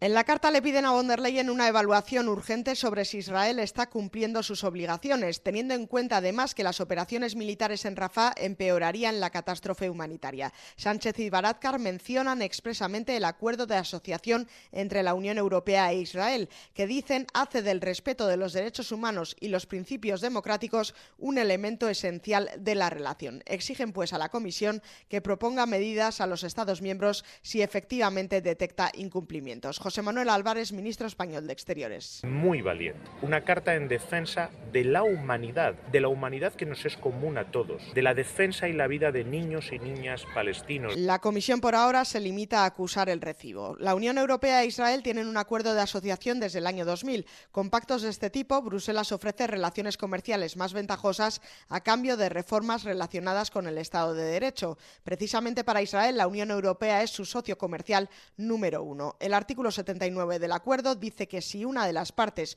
observa incumplimientos, puede tomar las medidas oportunas. ¿Puede llegar a, a algo, algo así, una iniciativa de este tipo, Marcelo? No.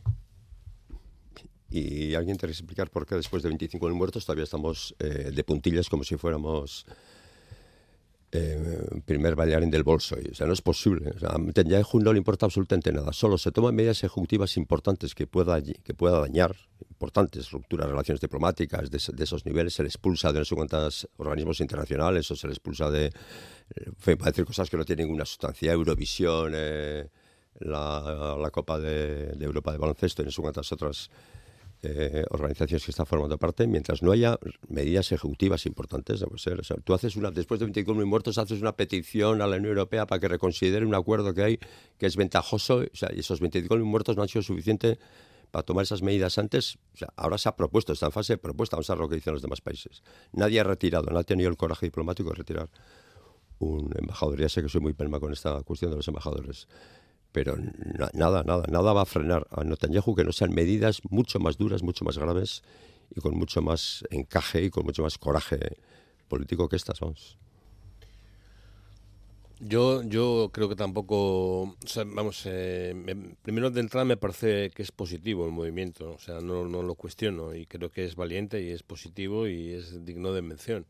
Ahora, mm, realmente también soy escéptico sobre, sobre su alcance, sobre su digamos, eh, determinación o sobre el efecto que puede tener. No, no va a tener un efecto real en mover las cosas, porque la única manera de mover realmente el tablero sería que Estados Unidos diera un golpe de, timón y cambiase eh, y forzase un poco precisamente pues eh, una revisión, de, forzase una revisión de, su, de, las relaciones con, con el gobierno de, de, Israel. No lo va a hacer porque aunque pueda presionar para, para empujar a Netanyahu hacia una salida negociada, yo creo que no lo va a hacer con suficiente fuerza, ¿no? Y bueno, en ese sentido ahí la Unión Europea, pues lamentablemente está en una posición muy, muy débil, muy, muy impotente, ¿no? Frente a un tablero que está absolutamente enquistado y absolutamente bloqueado por por los extremismos que, que, impiden la vuelta de un escenario de, diálogo. Yo siempre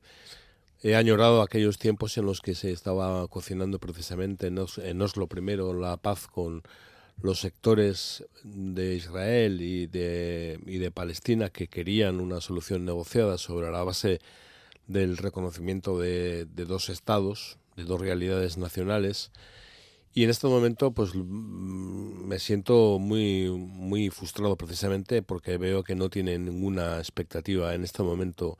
Creo que a medio y largo plazo será quizá la única salida, pero en este momento no se ve, desde luego, ninguna luz en el laberinto y en el túnel, ¿no? Y bueno, veo que solamente un movimiento desde Estados Unidos podría cambiar eh, lo que ahora vemos como absolutamente imposible. Bueno, tenemos que correr porque a menos cuarto terminamos, que está la Real a punto de, de jugarse ese partido contra el Paris Saint-Germain. Una semana después de las tractoradas, Gobierno y Diputaciones han anunciado medidas para simplificar las ayudas a los agricultores y ganaderos para agilizarlas. Un decálogo de medidas entre las que está, por ejemplo, la de solicitar al em, gobierno que se rebaje la protección del lobo y a Iglesia.